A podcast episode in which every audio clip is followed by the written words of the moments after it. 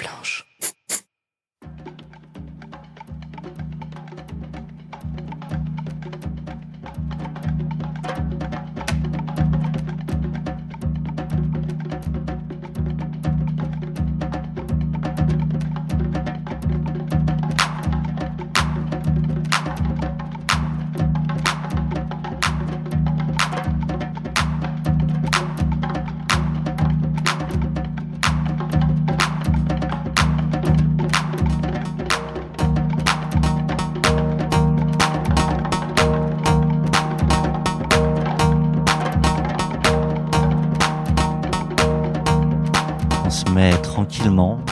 L'ambiance de cet épisode.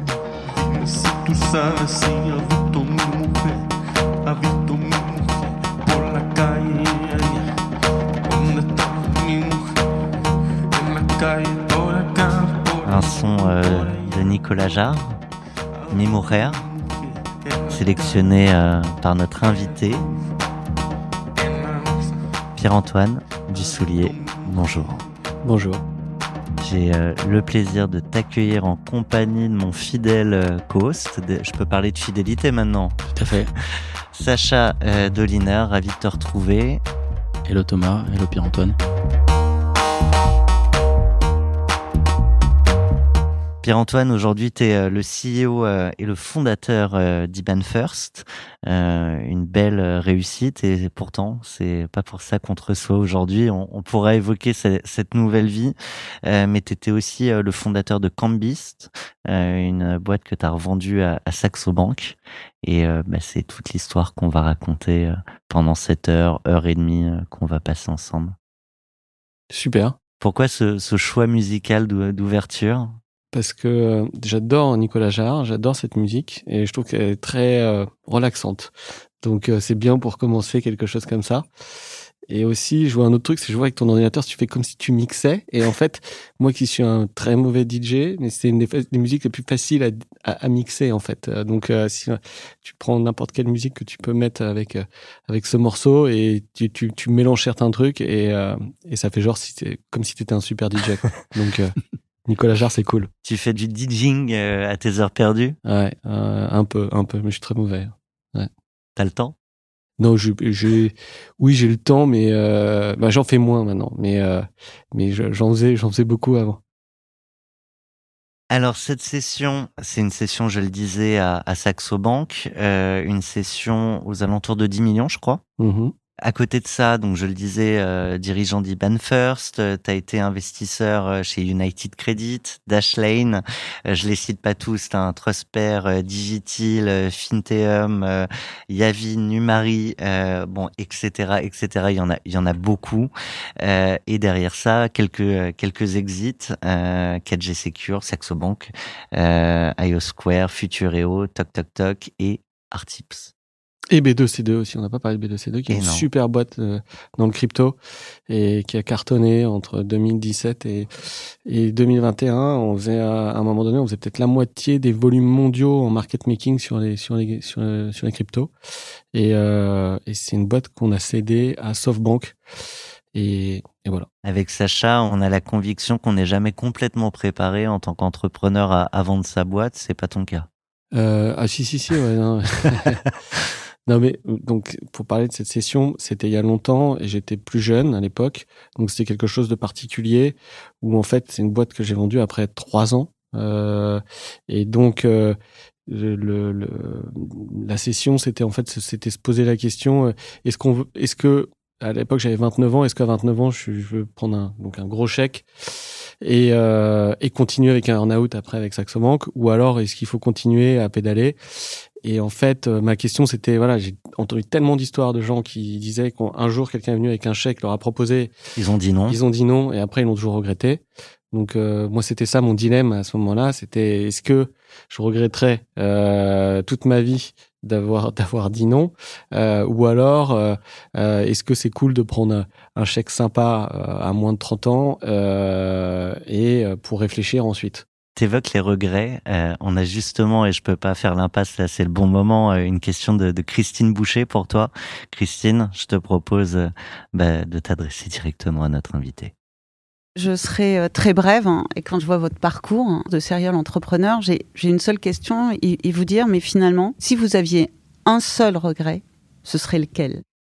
Mais euh, en fait, j'ai pas de regret parce que même si c'est, je suis multi euh, multi entrepreneur, récidiviste, récidiviste ça, ça, a toujours été la même chose en fait. Euh, j'ai j'ai appris à faire quelque chose dans une banque à un moment donné, je pas travaillé longtemps, on va dire pendant mmh. deux trois ans, qui était autour du change. Et en fait, j'ai toujours créé des sociétés qui qui faisaient voilà du change. Et la première société, c'était faire du change pour les particuliers qui veulent investir sur les devises. Et la deuxième société, c'est pour le change, mais pour les entreprises, euh, et qui est le change qui est lié au paiement. Donc c'est un peu la même chose, c'est toujours refaire la même chose, d'une meilleure manière, euh, et c'est une continuité, quoi. D'accord. Moi, quand je parlerais de regret, c'était plus dans le sens si on vous donnait une deuxième vie, est-ce que vous auriez fait ce que finalement vous avez fait? Euh, dans le secteur, à la fois dans le secteur et, à la fois euh, dans, dans, ce microcosme hein, euh, qui est, je dirais, ce que vous abordez aujourd'hui. Je pense que j'aurais été beaucoup plus sûr de moi dès le début en fait. c'est que j'ai toujours été, j'ai toujours voulu faire attention et, j'ai toujours pris beaucoup de précautions dans tout ce que j'ai créé et, et je pense qu'en fait j'aurais dû être un peu plus agressif de temps en temps dans le bon sens du terme, et agressif. Et, et euh, j'aurais dû essayer d'avoir un peu moins peur sur certaines choses, lever plus d'argent, vendre moins vite, euh, demander des plus gros chèques euh, pour, en vendant des boîtes, des choses comme ça. Et, mmh. et en fait, c'est voilà, avoir un tout petit peu plus confiance en moi il y a quelques années, je pense que ça aurait été mieux. Mais voilà, c'est tout. Parfait. Ce qu'on se disait, Merci beaucoup. Ce qu'on se disait tout à l'heure, euh, c'est euh, à l'époque, euh, donc on parle de 2008, 10 millions, c'était pas anodin non plus. Il n'y avait pas il y avait pas des tonnes et des tonnes d'exit non plus sur des montants aussi importants que, que ceux qu'on peut voir aujourd'hui. Oui, mais en fait, le montant, c'est juste un paramètre de l'opération. Donc, en fait, c'est juste, j'ai fait l'opération parce qu'à un moment donné, je me suis dit, ça vaut le coup de la faire. Mais si j'avais poussé plus la boîte, j'aurais créé quelque chose de plus gros. Euh, c'est sûr, euh, et que j'aurais pu revendre plus. Mais du coup, peut-être que j'ai pas assez cru en moi à ce moment-là. Je me suis dit bon, faut faut faut prendre l'argent pendant qu'il est là et euh, et on verra après quoi. Mais en fait, j'aurais peut-être pas dû faire ça immédiatement en fait. Ça on saura jamais. On saura jamais. Ce qu'on sait, c'est c'est qu'on peut du coup partir sur un gros flashback pour revenir sur les débuts de l'aventure. Merci Christine. Merci à vous. Merci. Alors, Pierre-Antoine, le jour J, Comment, comment se passe ta journée? Comment elle commence déjà? Elle commence par une émotion, je crois. Une émotion que tu as traduite en musique. Et je propose de, de poursuivre avec 113 and Untouchable Hold Up. On écoute. C'est intouchable. Intouchable. Je peux la faire en français. Comme tu veux. Je suis postiché, j'ai les mêmes cheveux que Dalida, la barbe de Fidel Castro et un gros Beretta, la gabardine de Colombo, les lunettes d'Elton John et la dégaine distinguée des frères Dalton. Les lieux sont repérés, 9h devant la banque, devant, la devant le sas, je sonne et je rentre. je, fais la queue comme tout le monde, mes potes m'attendent de rue plus loin, je suis opérationnel dans 30 secondes. Quelques vigiles, qui me regarde bizarre, m'approche vers lui et je lui dis Qu'est-ce que t'as, connard? Je mets un coup de plafond et de suite mon arme. Je braque la grosse lutte, il se trouve derrière le comptoir. Ferme ta gueule, on va pas en faire toute une histoire. D'ailleurs, ouvre le sas, y'a mes potes sur le trottoir. Genre les sacs de sport, en attend record. Plus juste l'oseille, et dans 5 minutes, je sors. Rentrer dans la banque sans faire toc, toc, toc. Sans très intouchable, dans ta gueule, c'est un hold-up. On braque, charge les sacs et on décolle. La main sur la détente, tu seras pas le seul à embrasser On fait notre entrée dans la banque sans faire toc, toc, toc. Sans très intouchable, dans ta gueule, c'est un hold-up. On braque, charge les sacs et on décolle. La main sur la détente, Ambiance hold-up, je crois. Donc elle commence fort cette journée. ah oui, écoute, en, vendant euh, la boîte à une banque, euh, je trouve ça marrant de, de, mettre cette musique-là. Et, euh, non, et, et, la journée, je m'en souviens, c'était en, en, mai donc 2008 et et en fait, euh, on était chez, chez des avocats et, euh, et moi, je devais partir pour un week-end avec des copains à Marrakech. Et, euh, et en fait, il fallait donc qu'on signe à une certaine heure, sinon je loupais mon avion. Donc, donc en fait, t'arrives en mode pression. En mode pression, il faut, faut qu'on se dépêche. Et je me souviens, j'avais pris un, moto-taxi. À l'époque, on ne faisait pas trop ça. Euh, mais euh, donc, j'avais commandé une moto-taxi pour être sûr d'avoir le temps de partir à l'aéroport. Et voilà, et je me souviens de juste un, un moment euh, très très très agréable parce que quand on, signe, c'est tout est déjà bouclé. Et je me souviens Pas juste- toujours, hein. on a quelques histoires où jusqu'au dernier Ouais. moment, c'est c'est insupportable. Bah écoute, là, c'était bien, euh, Bien bien, bouclé. bouclé, et, euh, et du coup, euh, du coup, j'ai un souvenir très agréable d'avoir d'avoir signé de- et en fait d'être parti très vite du bureau. J'avais peur de louper l'avion et d'être monté sur le mototaxi et d'être euh, à l'arrière du de la moto euh, à toute vitesse euh, dans les embouteillages et en disant waouh putain j'ai signé un truc c'est quand même cool quoi. Avec ça dans Voilà. les oreilles. Ouais. On fait notre entrée dans la banque sans faire toc, toc, toc. Très intouchable, ta gueule c'est un old. On braque, charge les sacs et on décolle. La main sur la détente, tu seras pas le seul à embrasser On fait notre entrée dans la banque sans faire toc, toc, toc. Très intouchable, ta gueule c'est un old. On braque, charge les sacs et on décolle. La main sur la détente, tu seras pas le seul à embrasser le sol. Donc alors le jour même, euh, c'est super fluide parce que tu mets presque au même plan euh, le départ en week-end à Marrakech euh, que le closing, donc c'était très détendu. Ouais, je suis très détendu parce que donc Saxo Bank c'est des Danois. Euh, les Danois ils sont très détentes en fait. Et encore une fois, c'était aussi quelque chose d'assez inespéré. En fait, ce qui s'est passé, c'est que j'ai vendu 10% de la boîte juste avant, en fait, en mois de janvier, 10% à un autre broker qui s'appelait FXCM, qui était un broker euh, américain. Euh, et donc j'avais déjà fait une belle opération pendant ces 10%. Euh, et en fait, c'est quand Saxo Bank a entendu dire que j'avais vendu les 10% euh, à ce broker américain, qu'ils se sont dit non, non, on veut pas que ces Américains viennent en France via Cambist et via ma boîte, parce qu'aussi FXM aussi me donnait le nom FXM pour euh, pour la France et je pouvais développer la marque en France aussi. Donc et donc Saxo Bank a dit non, non, on veut pas et ils ont préempté en fait la suite potentielle. Euh, mais du coup en préemptant, euh, c'était euh, c'était vraiment une super offre en fait ce qu'ils faisaient. Euh, donc euh, euh, donc j'étais décontracté parce que parce que en fait j'avais qu'à dire oui à tout et aussi et aussi ce qui est ce qui est marrant c'est que pour la négo d'une grosse partie des choses en fait c'était ma femme bon, qui n'était pas ma femme à l'époque mais qui était on était ensemble mais qui était mon avocate qui m'a aidé pour des choses et en fait les avocats de Saxo Bank ne savaient pas qu'on était ensemble et donc ils se disaient mais euh, Elle défend vachement ses intérêts. très forte c'est quand même le boulot d'un Voilà. avocat. hein. C'est vrai. Mais bon, il y avait, il y avait plusieurs avocats, mais elle, c'était sur la, la partie surtout package et choses comme ça, quoi. Donc euh, et euh, et donc c'était c'était assez marrant parce qu'on leur a dit après euh, qu'en fait ouais, on est bien sûr on était ensemble et donc voilà. Alors, je, je reste, on, on ira ensuite hein, sur sur le détail des, des négos, mais euh, du coup, il y a ta femme autour de la table, ta future femme au- autour de la table. C'est, c'est, tu disais, c'est relativement cool. C'est quoi l'ambiance? Je sais pas, vous regardez, euh, ça y est, c'est fait, ça va changer notre vie? L'ambiance, euh, écoute, c'est qu'il il, il, euh, il y a eu plusieurs étapes. Donc euh, il y a eu. euh, On reste vraiment sur ce jour de la Ah, signature. Le, hein, jour, ouais, ouais. le jour même. Écoute, euh, l'ambiance, il y a, il m'avait envoyé un, un, un vieux, un vieux danois, le mec le plus vieux de la banque, probablement, qui a les droits de signer pour la banque, et euh, et qui est un mec vraiment gentil. Et il était vraiment content en fait pour moi parce qu'en fait la banque avait quasiment pas fait d'acquisition avant cette acquisition. Il voyait que c'était un truc important, euh, que j'étais content. Presque euh, paternel. Voilà presque paternel donc euh, c'était c'était super cool je lui ai payé aussi une moto taxi après euh, et après il en, il en parle encore parce que euh, il y avait euh, 60 70 ans et, euh, et il était euh, peut-être jamais vraiment monté sur une moto dans les rues de Paris Euh, j'étais euh, et après il m'en a parlé pendant trois ans en me disant ouais, t'es un malade et euh, voilà Donc là, tu files à Marrakech. Mm. Le soir, t'es à Marrakech, ça va vite. Ouais. On continue cette journée. C'est, c'est quoi l'ambiance avec les copains que tu retrouves euh, Ils sont, j'imagine, peut-être déjà au courant euh, du fait que tu, tu cédais? Ouais, mais euh, je pense qu'il n'y a pas eu un moment. Euh, euh, ils étaient déjà au courant que voilà, j'étais euh, en train de faire un truc comme ça, et, et c'est pas en arrivant à Marrakech que j'ai fait yalla, on va faire la fête et tout, parce que parce qu'aussi le signing c'est pas le closing. Ouais. Et, et en 2008, euh, bah, tu te souviens qu'il y avait une grosse crise financière. Et moi, le closing, il a eu lieu en septembre 2008. Donc, la- l'argent est arrivé sur le compte en septembre. Et il est arrivé le lundi après euh, euh, Lehman, à la faillite de Lehman.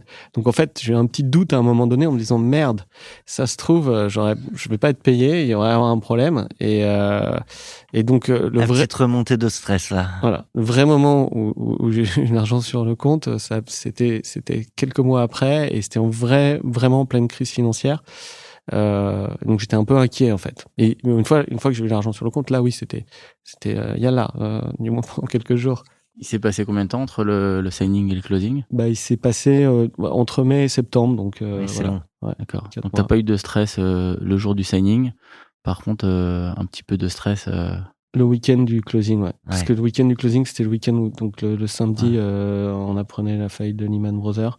Et il y a des signaux faibles euh, du côté du, du repreneur où tu te dis peut-être ça va être compliqué. euh. Il y a, bah, les signaux faibles, c'est que c'était une banque euh, active dans le brokerage de produits financiers, donc qui peut te dire que tu connais pas tout ce qui se passe dans cette banque et que euh, il pourrait y avoir, euh, pourrait avoir un problème. En l'occurrence, il n'y avait pas du tout de problème parce que, euh, au contraire, euh, dans ce cas de figure de crise financière, il y a beaucoup de volatilité sur les marchés. S'il y a beaucoup de volatilité sur les marchés, pour un, un animal comme Saxo Bank, euh, c'est euh, super bien. Donc en fait, la- l'année 2008 a été une des meilleures années qu'il y a jamais eu pour la banque. On fait un gros flashback. On retourne au début de l'aventure de Cambist euh, et tu nous entraînes avec Captain Flamme. Je redécouvre au, au fur et à mesure en direct, volontairement à chaque fois. Je veux, je veux pas voir la sélection. C'est les équipes qui préparent tout. Euh, donc, euh, bah, on part bien avec Captain Flamme. Une première dans Cash Out.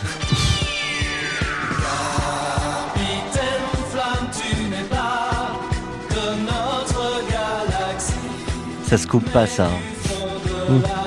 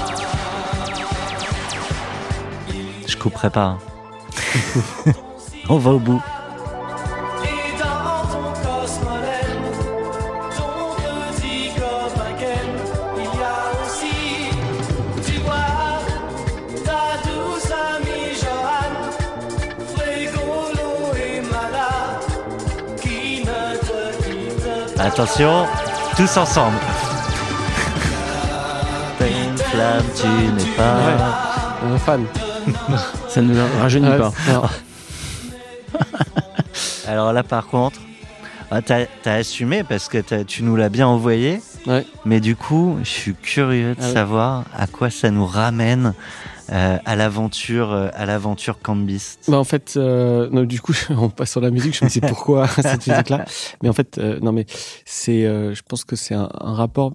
Ce qui s'est passé, c'est qu'à la fin des années 90, euh, c'est lié à mon père. En fait, mon père avait un ami qui était le producteur de, ces dessins animés, une société qui s'appelait IDDH et, euh, et qui allait pas bien. Et la société en faillite. Et, euh, et mon père a acheté au tribunal de commerce les droits, mais juste les droits musicaux, donc de Capitaine Flamme, de Goldorak, de d'Albator, etc. Tellement bien vu. Ouais, enfin, bon, dit, oui, tellement bien vu, mais il, il, il savait pas du tout gérer ce, portefeuille de, euh, de musique. Et moi, qui étais étudiant à ce moment-là, et euh, il me dit, bah, vas-y, viens me rejoindre euh, et on- tu vas gérer un portefeuille de droits, euh, de droits musicaux. Et, euh, et en fait, ça a été mon premier job. Euh, sauf que j'y connaissais rien, j'avais aucune aide parce que lui non plus il connaissait rien. Et donc, euh, j'ai vendu euh, les droits de, ces musiques à des gens qui faisaient des compilations à l'époque, euh, des compila- compilations musicales. Et puis aussi, je surveillais les droits SACEM de ce truc-là. Mais en fait, j'étais vraiment nul, je captais rien. Et, euh, et même si c'était super cool de dire qu'on était propriétaire de ces droits musicaux, euh, c'était cool en boîte Les- de les nuit. coulisses derrière, ouais, voilà, ou, ou avec les filles en, en, voilà, en école de commerce. Euh, mais sinon, euh, en fait, ça m'a pris. euh, je me suis rendu compte que j'étais un entrepreneur. euh, Enfin, que c'était très dur de faire un, de faire quelque chose que j'étais que j'étais pas très fort et que que ça j'y arrivais pas. Et du coup, euh, et du coup, c'est ça qui m'a fait travailler dans une banque après, en fait, enfin, de faire autre chose parce que j'ai pas continué ça. Et du coup, j'ai travaillé trois ans dans une banque à Londres. Et du coup, quand j'ai recréé ma boîte, j'ai un peu cette sensation à nouveau quand j'ai créé Canvist que, en fait, pff, c'est euh, c'est c'est- c'est sympa de dire dans les dîners qu'on est entrepreneur, mais de faire un vrai Il y a business, la gagner de réalité derrière, ouais. etc. C'est c'est vachement plus compliqué. Donc euh, voilà voilà l'histoire de derrière Capitaine Flamme quoi. On rappelle en, en quelques mots euh, la mission, la, la promesse de Cambist. Alors c'était euh, à l'époque, euh, si on voulait investir sur les devises en tant que particulier euh, en France, on pouvait on pouvait on pouvait utiliser Boursorama pour acheter des actions euh, LVMH, Total, etc. Mais si on voulait acheter euh, du dollar ou du yen, en fait, on, on pouvait pas via euh, les brokers français. On était obligé d'utiliser des plateformes étrangères. Et, euh, et en fait, euh, je me suis dit si jamais on arrive Ça, tu l'as détecté en bossant en banque ou... Ouais, en, en Ouais. bossant en banque en Angleterre en fait. Et c'est pas en banque, c'est plus en bossant en Angleterre. J'ai vu que les Anglais faisaient des CFD, des contrats for différence, des choses comme ça, et, et, et spéculaient en fait sur euh, sur d'autres choses que les actions. Et qu'en France, en fait, on pouvait pas le faire. Ou si on le faisait, c'était via des plateformes étrangères, souvent qui étaient un peu un peu risquées ou mal régulées. Et donc, euh, mon pari, ça a été d'avoir un agrément pour le faire auprès du régulateur, qui, est, euh, qui était euh, à l'époque c'était le CECEI, mais c'est l'équivalent de la CPR aujourd'hui. Euh, et et, et j'ai réussi à avoir cet agrément. Euh, et qui, qui- j'étais le premier. ouais. pardon, mais comment? Parce que tu viens de nulle part, entre Ouais. guillemets, et c'est pas péjoratif. Ouais. Euh, c'est pas simple euh, d'obtenir un agrément? Ouais, bah écoute, euh, ce qui est intéressant, c'est que je leur ai envoyé des mails en disant voilà, en, en disant exactement ce que je viens de dire. Il y a, il y a des particuliers français qui Ah. investissent sur les devises sur les plateformes étrangères. C'est risqué, c'est pas bien. Il faudrait un cadre législa- législatif pour ça. Euh, voilà comment ça marche. Est-ce que vous pouvez me voir euh, pour que je vous explique? Et euh, moi, qui étais donc euh, juste euh, trader dans, dans une banque à Londres, ils me disent oui, oui, oui, on va vous recevoir. Et quand ils, ils me, ils me donnent un rendez-vous, je viens à Paris. Et à Paris, ils sont euh, six ou sept pour me recevoir et m'écouter, à prendre des notes sur tout ce que je dis. Donc, ils me prennent très au sérieux, en fait. Euh, je leur envoie après des codes d'essai. Je me souviens, on pouvait faire des codes avec de l'argent fictif, euh, avec des brokers américains. Et je leur envoie à chacun d'entre eux euh, des, des codes d'essai. Et ils me disent, ah, c'est génial, on s'est bien amusé. Euh, et, euh, et, ils me, ils me disent, OK, on va créer un nouveau type d'agrément pour ça. Et donc, c'est vrai que euh, je pense c'est un monde différent avant 2008 aussi Ouais. par rapport à ça. T'as Euh, presque construit l'agrément. Ah ouais, on a construit l'agrément. ouais. Et euh, on a construit l'agrément. Il était fait que pour nous.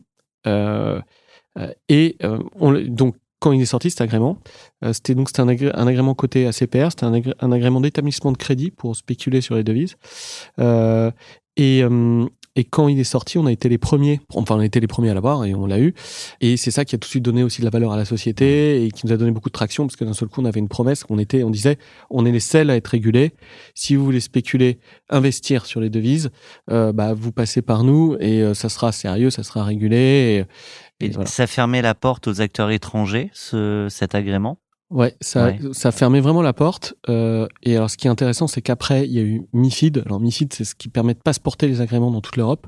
Euh, et qu'en fait, tous les brokers américains, c'était un business très américain ou anglais, euh, bah, ils sont venus à Londres. Et depuis Londres, c'était avant le Brexit, ils ont passeporté leur agrément en Europe continentale.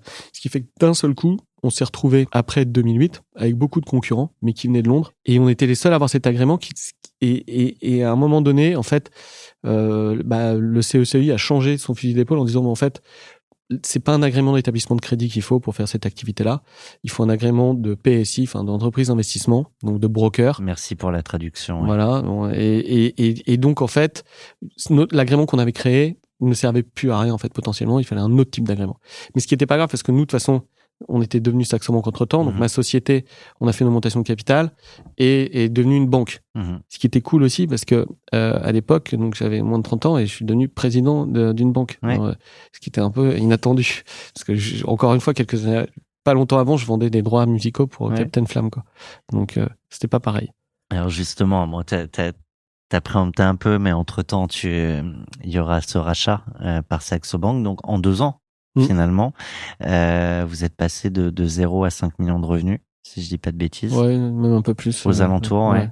ouais. ouais.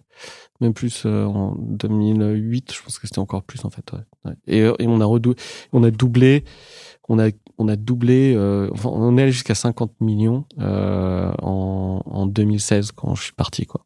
Avec Cambis, la plus grosse barrière à l'entrée que tu es montée, c'est l'agrément, c'est la tech, c'est euh, autre chose, c'est l'équipe. Qu'est-ce qui, qu'est-ce qui, quelle est le, la barrière la plus importante que tu aies, que tu aies montée? Ouais, je pense que c'est c'est l'opportunité. C'était juste le faire à ce moment-là. Ouais.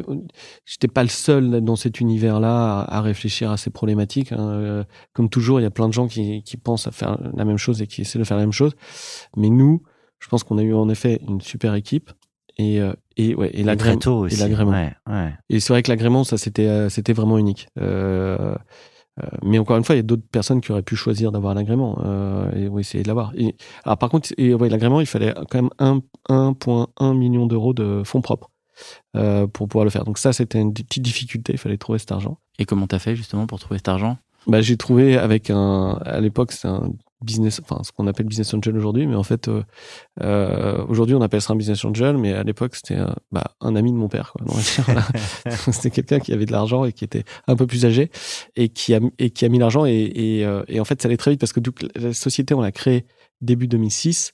L'agrément, on l'a eu en 2007, donc on a eu besoin de l'argent euh, en 2007, mais la, société a été revendue en 2008.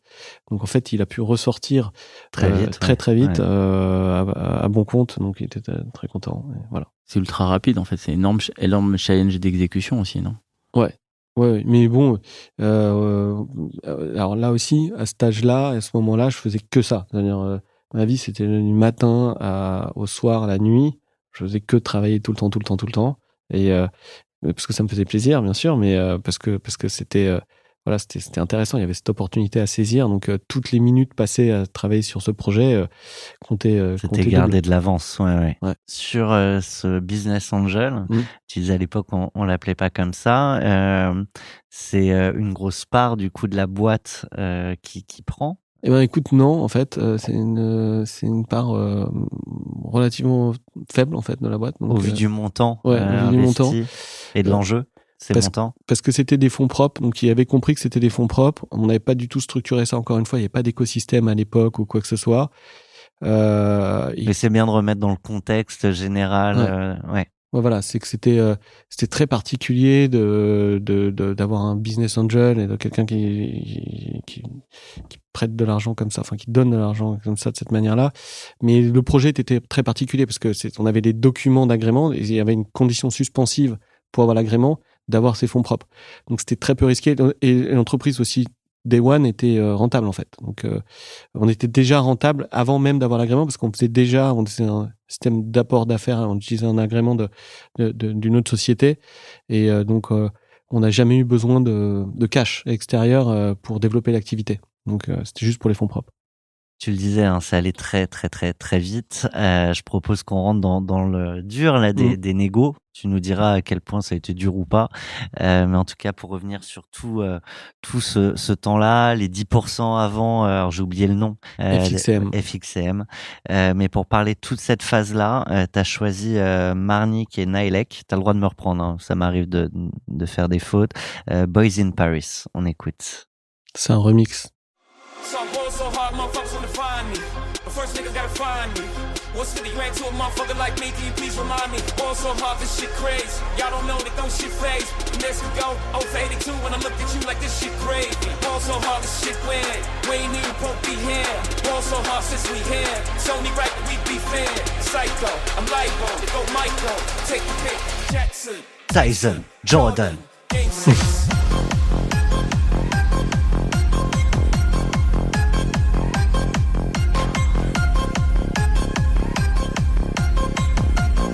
Là, on sent la cadence, la rapidité. Euh... Mmh.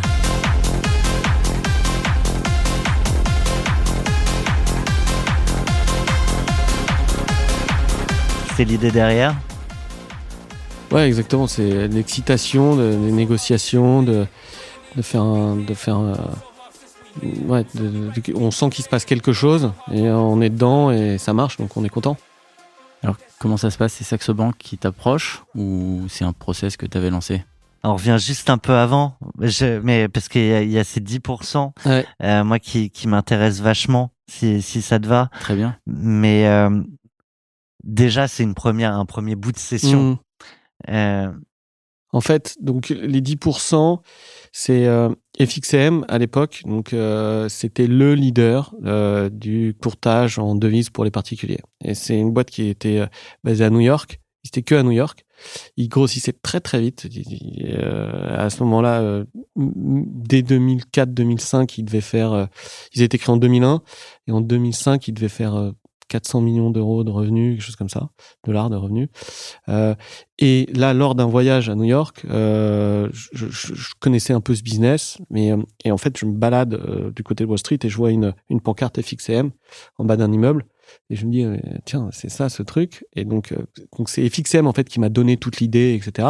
Et donc, quand j'ai vu la pancarte FXM, je suis rentré dans, la, dans, la, dans le building. Et, euh, et je suis. Bonjour, je voudrais parler au patron. Voilà, exactement. et, euh, et en fait, et moi, j'ai dit bonjour, je veux parler au patron, mais avec un anglais, avec un accent français. Et ils m'ont dit, ok, ok, il y a un gars qui s'appelle Frenchy, euh, qui est français chez FXM. On va te l'envoyer, comme ça, vous allez parler de trucs français entre vous. Et donc, je rencontre ce Frenchy qui s'appelle euh, François, qui euh, et, et, qui me dit ah ouais c'est génial ce business, ça cartonne et tout. Euh, il faudrait quelqu'un qui le développe en France, machin et tout. Et et il me dit ah tiens bah là au fond du bureau il y a Druniv le fondateur et tout. Je, vais te dire je vais, essayer de l'attraper et, et, tu vas le voir. Et, il me présente Druniv. Donc moi j'étais vraiment en vacances, je connaissais pas grand chose à tout ça. Et et Drony dit ouais, si si si y a quelqu'un en France qui veut développer FXM, euh, bah ok. Là on est d'accord que tu as déjà lancé Campus. Ah, non, là en fait c'est avant de le lancer. Ouais. C'est c'est euh, non c'était c'est justement c'est ça ah qui m'a donné envie de le lancer. Et euh, c'est cette discussion et et en gros euh, ils, ils m'ont dit ok si tu veux on peut te faire un truc justement d'apport d'affaires, de, de, un contrat où tu, tu tu nous représentes et tous les clients que tu nous envoies euh, en fait, on va donner un petit cut dessus. C'est ça qui m'a permis de, développer l'activité au début, c'est qu'en fait, au début, j'avais rien euh, et je leur envoyais des clients.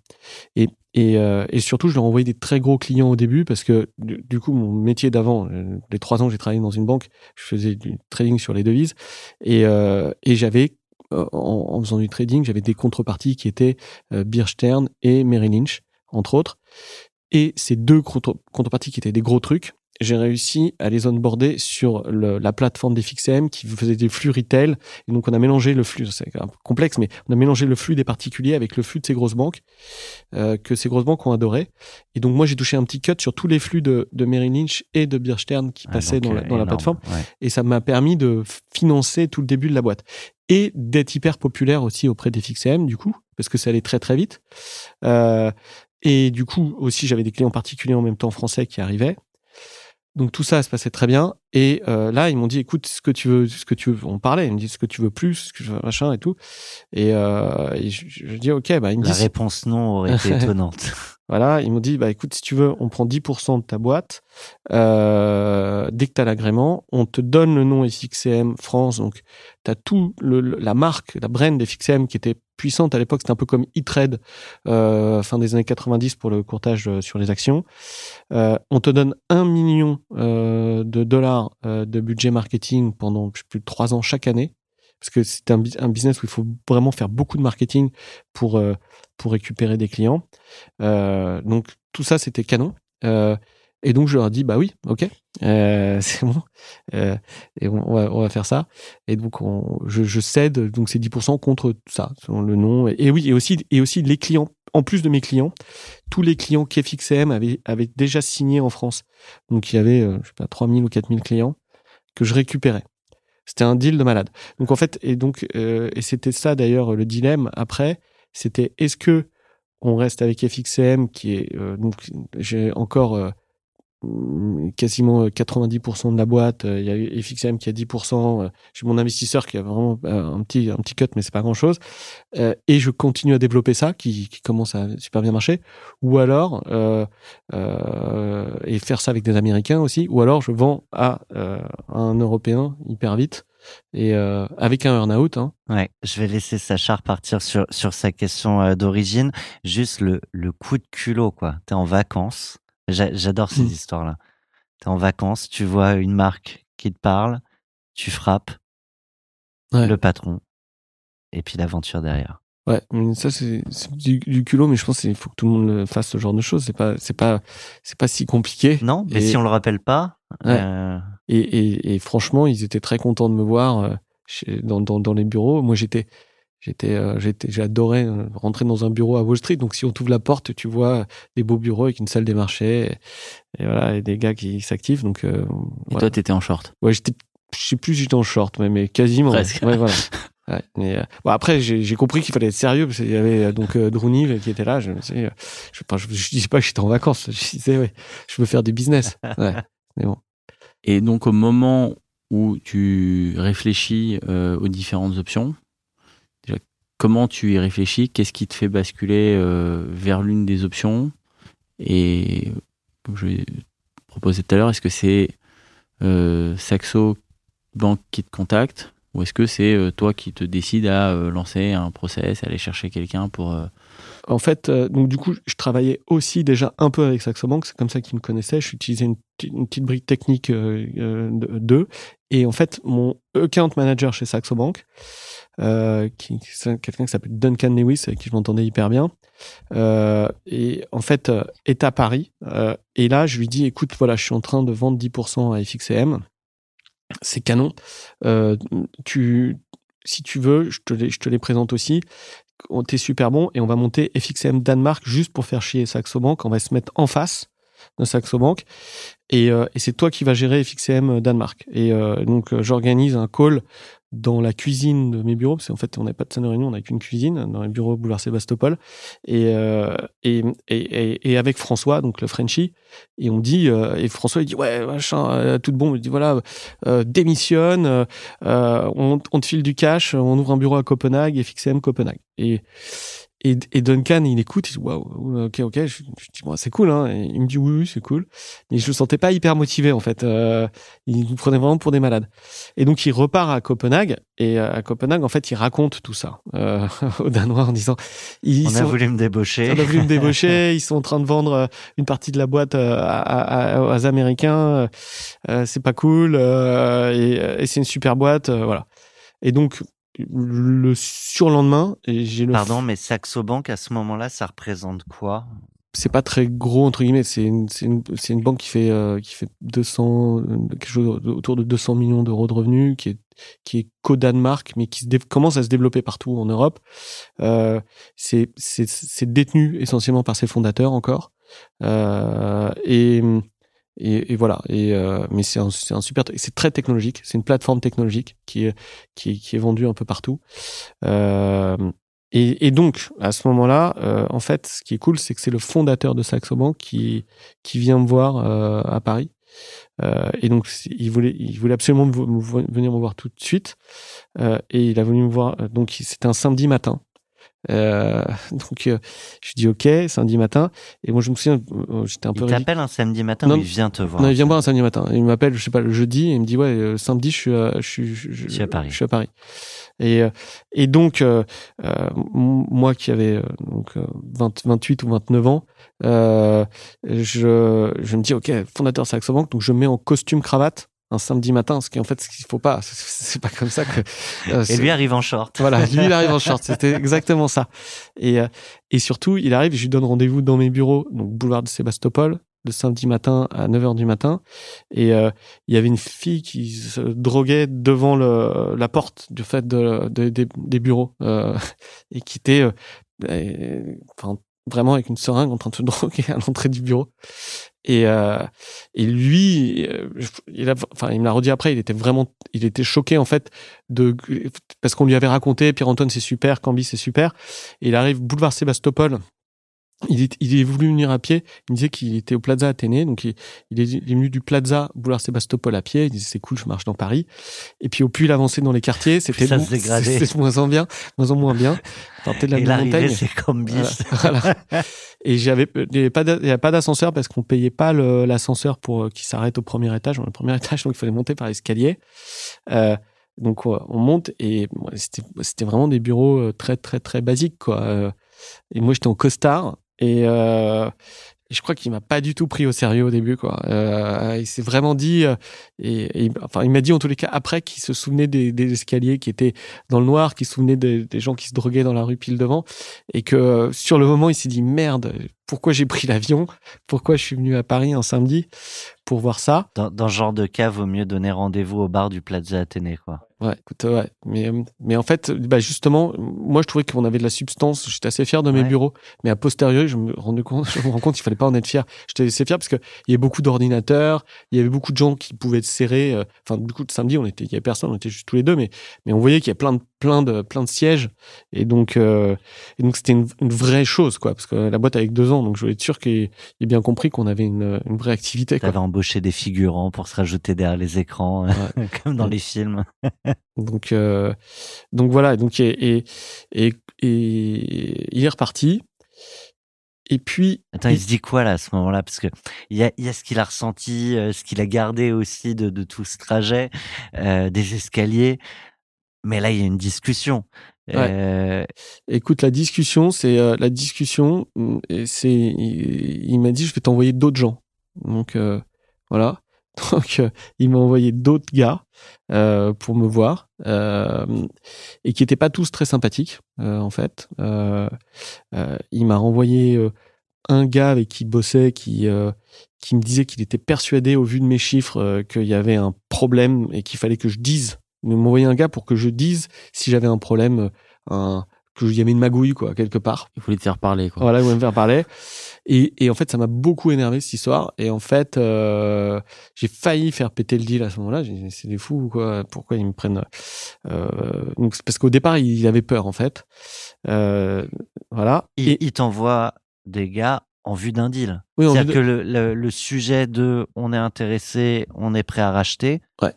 Est discuté pendant ce, ce temps Ouais. que vous avez ensemble, le samedi matin. Donc ça veut dire quand même que le samedi matin, euh, il y avait pas grand chose qu'elle est sur son chemin. Mmh. Et quand il t'a rencontré, c'était une belle rencontre. Il, Ouais, ouais. il- il t'a, il t'a apprécié. Ouais, je pense, ouais, bien sûr. Bah, parce que déjà, c'est un entrepreneur euh, et il a toujours travaillé dans le FX. euh, donc, euh, moi aussi, euh, on, on s'entendait bien. On a le même genre de, de, de, de, de, de valeurs et de, de vue du monde, quoi. Donc, euh, donc on s'est on s'est tout de suite très bien entendu. Et d'ailleurs, c'est devenu un ami et on s'entend toujours très bien. Donc, euh, Et donc, il y a ce gars euh, qui cherche le problème. Ouais, en fait, c'est un autre. En fait, Saxo Bank avait acheté une autre boîte juste au même moment. C'était, ils commençaient à faire des acquisitions. Et en fait, au moment ils avaient acheté, c'était la, la- c'était le fondateur de cette boîte qui m'avait envoyé et qui lui, je me souviens, ça m'avait marqué parce que euh, après à la vente de sa boîte, il s'était ach- acheté un, un jet privé et euh, et il me disait, euh, et donc lui aussi, il débarque vers Sébastopol, il était dégoûté par le truc. Il me disait, écoute, moi, je suis, je suis venu avec mon jet, c'est pas Saxo qui me paye le jet, c'est moi. euh, Il y a des, des créneaux au Bourget, je sais pas quoi. euh, Faut aller vite. faut aller vite. Et, euh, et il sort un cigare et il allume un cigare dans mon bureau. Quoi. Mais Moi, c'était un mec assez particulier. Hein. Je dirais pas qui c'est, mais et euh, et, euh, et et il allume un cigare et il me dit, je suis sûr qu'il y a des il y a des magouilles euh, chez toi. Dis-moi, moi j'ai l'habitude des magouilles, je sais comment les gérer, euh, mais dis-moi. La caricature du mec sans gêne. Voilà. Et, euh, et donc, euh, et, et, et je sais, ils avaient fait de, pour me tester, quoi, sur si j'étais euh, quelqu'un qui pouvait supporter ça. Donc, du coup, euh, j'étais vraiment très près. Je me souviens dans ma tête, euh, je me disais, c'est quoi cette histoire? C'est horrible. J'ai pas envie de travailler avec des gens comme ça. Typiquement, si tu signais le deal à ce moment-là, c'était pour bosser au quotidien avec ce type? Ouais, potentiellement. Mais Ouais. du coup, ce qui est assez sympa, c'est que genre deux mois après, euh, bah en fait, il- on, on est on est souvent assez suspicieux de ses propres, euh, je sais plus c'est quoi l'expression, ses Ses propres turpitudes. ouais. propres turpitudes. Voilà, exactement, c'est ça. Et, et donc en fait, deux mois après lui, toute la boîte qu'il avait vendue, il y avait des trucs chelous. Et donc en fait, Ah il s'est fait dégager. Donc en Ouais. fait, on n'a jamais travaillé ensemble. Donc, Forcément, un mec qui cherche ce genre de, de truc, c'est que. ouais. Euh, donc on n'a jamais travaillé ensemble. Mais, mais donc ça, ils m'ont envoyé ce gars-là. Et après, ils m'ont envoyé aussi un autre gars qui lui par contre était- c'était génial parce que lui euh, il m'a dit viens on va dîner dans un bon restaurant. Et donc le, bah, bon restaurant et c'est là où ça vraiment dealé euh, c'était chez Robuchon à l'atelier là sur le comptoir. On était juste tous les deux l'un à côté de l'autre. Et il me sort pendant le dîner le, LOI avec les conditions. En fait la, veille on parle du deal et, et je dis le meilleur deal que dont je peux rêver euh, donc euh, et lui il prend des notes euh, C'est quoi le meilleur deal? bah, c'était les genres de montants, euh, voilà, euh, euh, co- comment, Comment tu voyais la suite? Ouais, comment voilà la suite, que j'étais d'accord pour faire un earn-out, qu'il me fallait aussi pareil un gros budget marketing en fait qui était garanti pour que je puisse réussir à faire mon earn-out. Et tout ça, euh, en fait, il prend des notes et le lendemain, euh, il me fait un, euh, j'ai un euh, au, au restaurant sur le comptoir le soir, il me sort un peu par surprise le truc en me disant voilà, voilà ce dont on s'est parlé, je l'ai fait valider par un avocat mais en une journée quoi. Euh, Est-ce que tu es d'accord? Et en fait, c'était exactement le meilleur truc euh, que je pouvais dont je pouvais rêver. Donc et donc euh, voilà. Donc je me souviens là le dîner c'était hyper agréable parce que du coup après on a mis ça de côté et après on, on a bu du vin et bien mangé quoi. Donc euh, T'as des gens en face de toi qui n'ont pas fait beaucoup d'acquisitions à ce moment-là, Ouais. mais qui savent faire. Quoi. Euh, ouais, je pense, euh, je pense qu'ils savent faire. Ouais, mais après, c'était pas, je sais, c'était pas hyper euh, complexe comparé, je sais pas, à des acquisitions que je fais aujourd'hui avec ma boîte. c'était, je pense que c'était assez simple. J'étais jeune, une équipe jeune.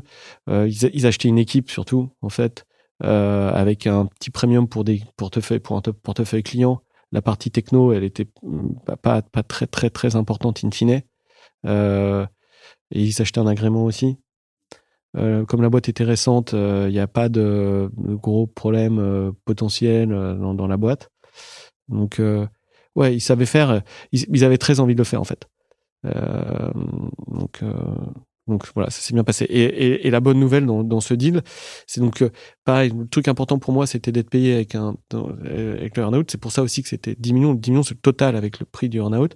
Et euh, et en fait, ce que ce que je voulais, c'est sûr d'avoir ce budget marketing qui me permettait de faire grossir euh, euh, Saxo Bank du coup par la suite C'est ça qui est souvent oublié dans, dans des deals. C'est quel moyen j'ai pour, euh, pour assurer et pour donner euh, tous les moyens d'aller chercher ce earn-out aussi. Exactement. Donc et, et là, ça a été super cool aussi parce que tu vois le- les dates donc mai signing et au, au mois de juin. Là, bah, le fondateur Saxo Bank Lars aussi m'appelle. Il me dit, écoute, il y a un call demain. Tu te mets sur le call avec euh, avec moi et un gars qui s'appelle Björn Ries. Je sais pas qui c'était, Björn Ries.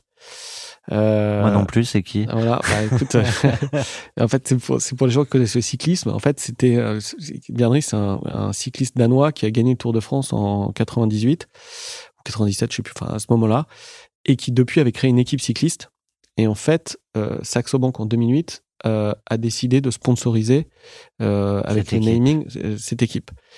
Et, et donc du coup, c'était canon parce qu'en termes de marketing, justement, ça devenait on top de la négociation de, du contrat marketing parce que d'un seul coup, je me retrouvais avec une équipe cycliste qui, qui, Qui courait pour toi, qui courait pour moi.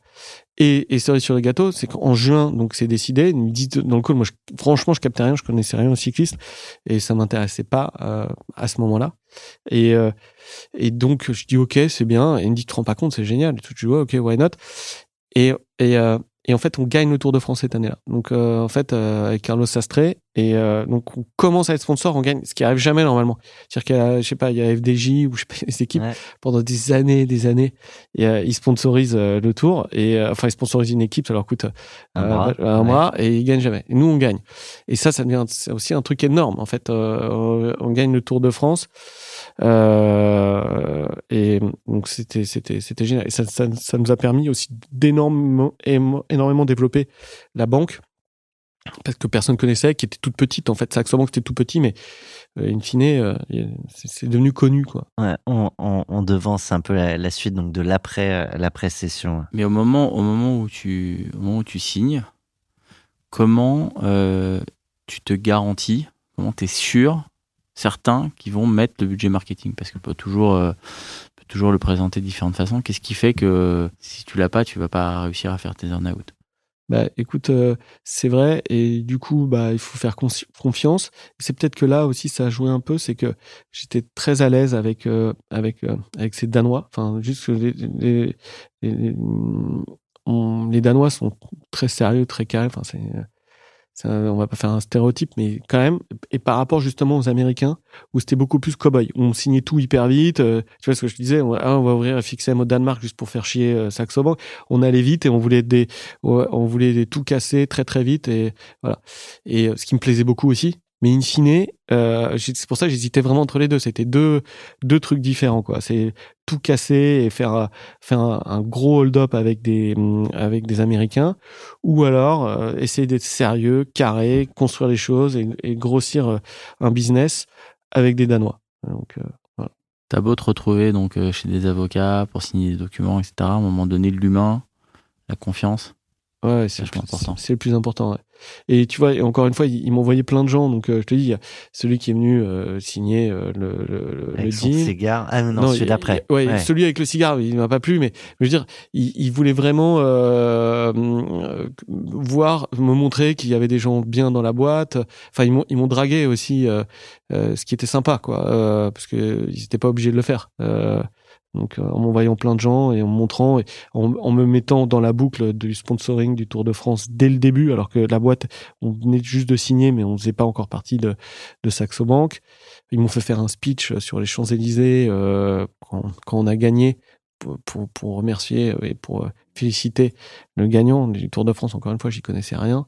Et, euh, Ce que tu n'as pas dit dans ton discours, évidemment. Bien sûr que non. J'ai dit que, j'ai dit que c'était génial. mais euh, voilà. Je chercherai la vidéo. Je reviens juste sur ce moment où tu as failli euh, faire sauter le deal. Tu t'en émeus euh, auprès euh, du dirigeant, du fondateur que tu avais rencontré ce, ce, fameux samedi matin en disant c'est pas sérieux, c'est... Non, non, non, non, bien sûr que non, parce que je sais qu'ils venaient de faire l'opération avec ce gars-là et donc ils étaient contents de ce qu'ils avaient fait. Donc non, je vais pas. Donc ils n'ont pas pu savoir que tu avais été. Non, mais mm, non, non, ils ont ils ont pas pu savoir et euh, enfin c'était c'était pas c'était pas très grave. C'était juste euh, voilà, un gars qui fume un cigare dans, dans mon bureau euh, sans demander si c'est si c'est fumeur ou pas. Et si si t'as pas le deuxième rendez-vous après, ça peut être un signal. Ouais. Ouais, non mais donc non, non non ça je j'ai rien dit de spécial par rapport à ça. Tu t'es acheté un jet après? Non, non, mais euh, ce qui était bien, c'est qu'après l'activité de la banque en général a, super bien marché. Euh, ah bah alors attends, on, on, part sur. Ah ouais, c'est bon. Je, euh, non mais on, on avait, on avait. À chaque fois, j'embrouille Sacha euh, sur les. les Attention, on parle pas de ça avant. Et ah. puis, j'ose pas engueuler encore nos invités. Mais pour moi, c'est comme si tu venais de mettre les pieds sur la table et d'allumer un cigare. non mais c'est toi qui me poses la question. oui, je sais. Je charrie. Euh, on part avec Alexandra Stan, Monsieur Saxo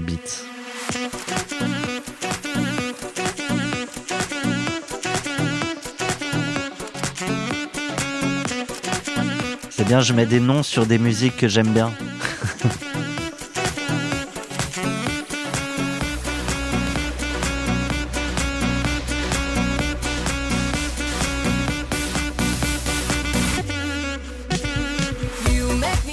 Dans, dans le clip là que j'ai sous les yeux, ça finit en prison. Ah. ouais.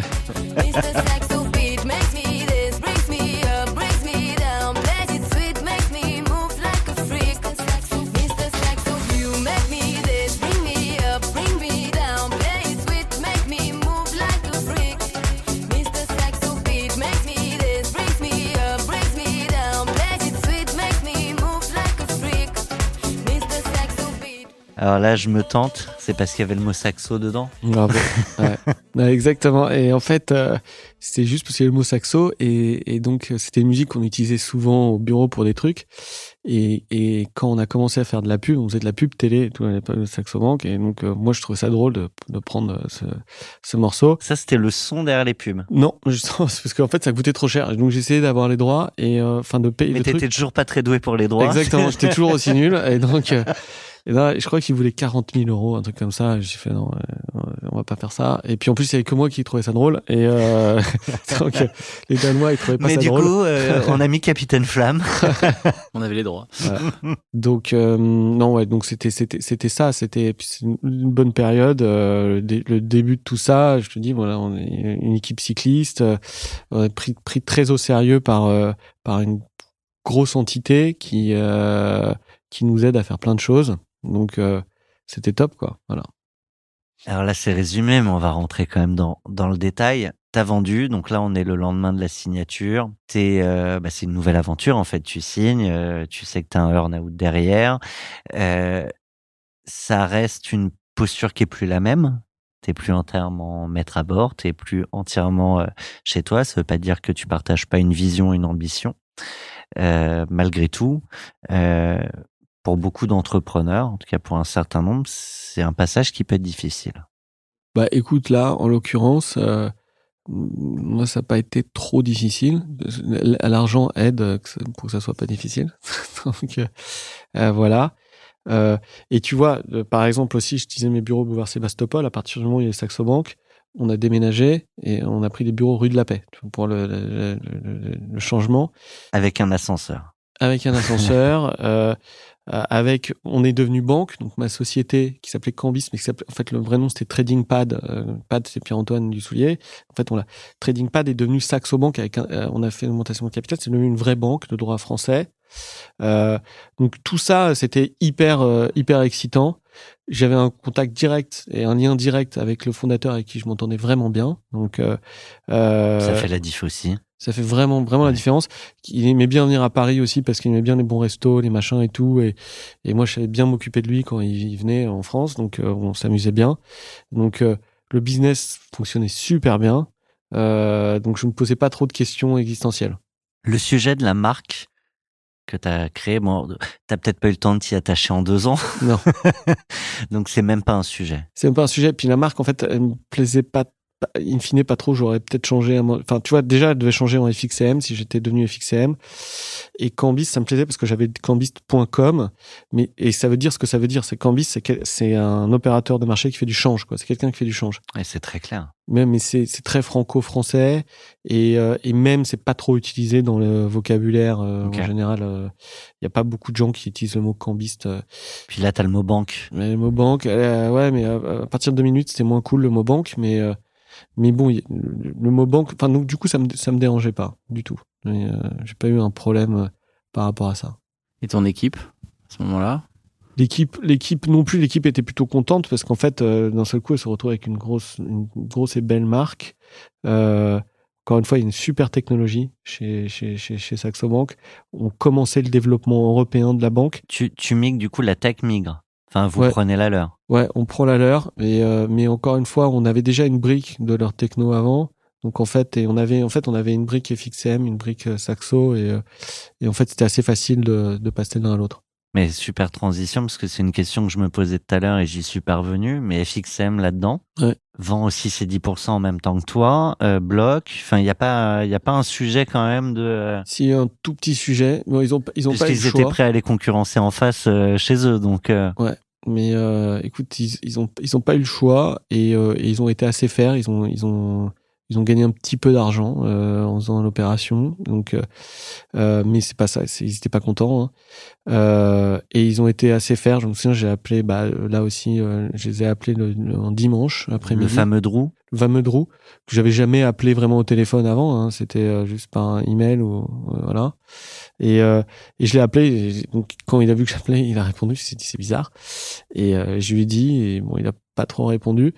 Et, et je me et après une fois que ça a été digéré, comme il était plutôt sympa en, en, en lâchant l'affaire, euh, il, il, a essayé de, il a essayé de me convaincre du contraire. Enfin, le lendemain, ils ont essayé, mais après, j'aurais dit, j'aurais expliqué le deal que j'avais avec Saxo Bank, donc ils m'ont dit, bon, on peut pas, on peut pas s'aligner.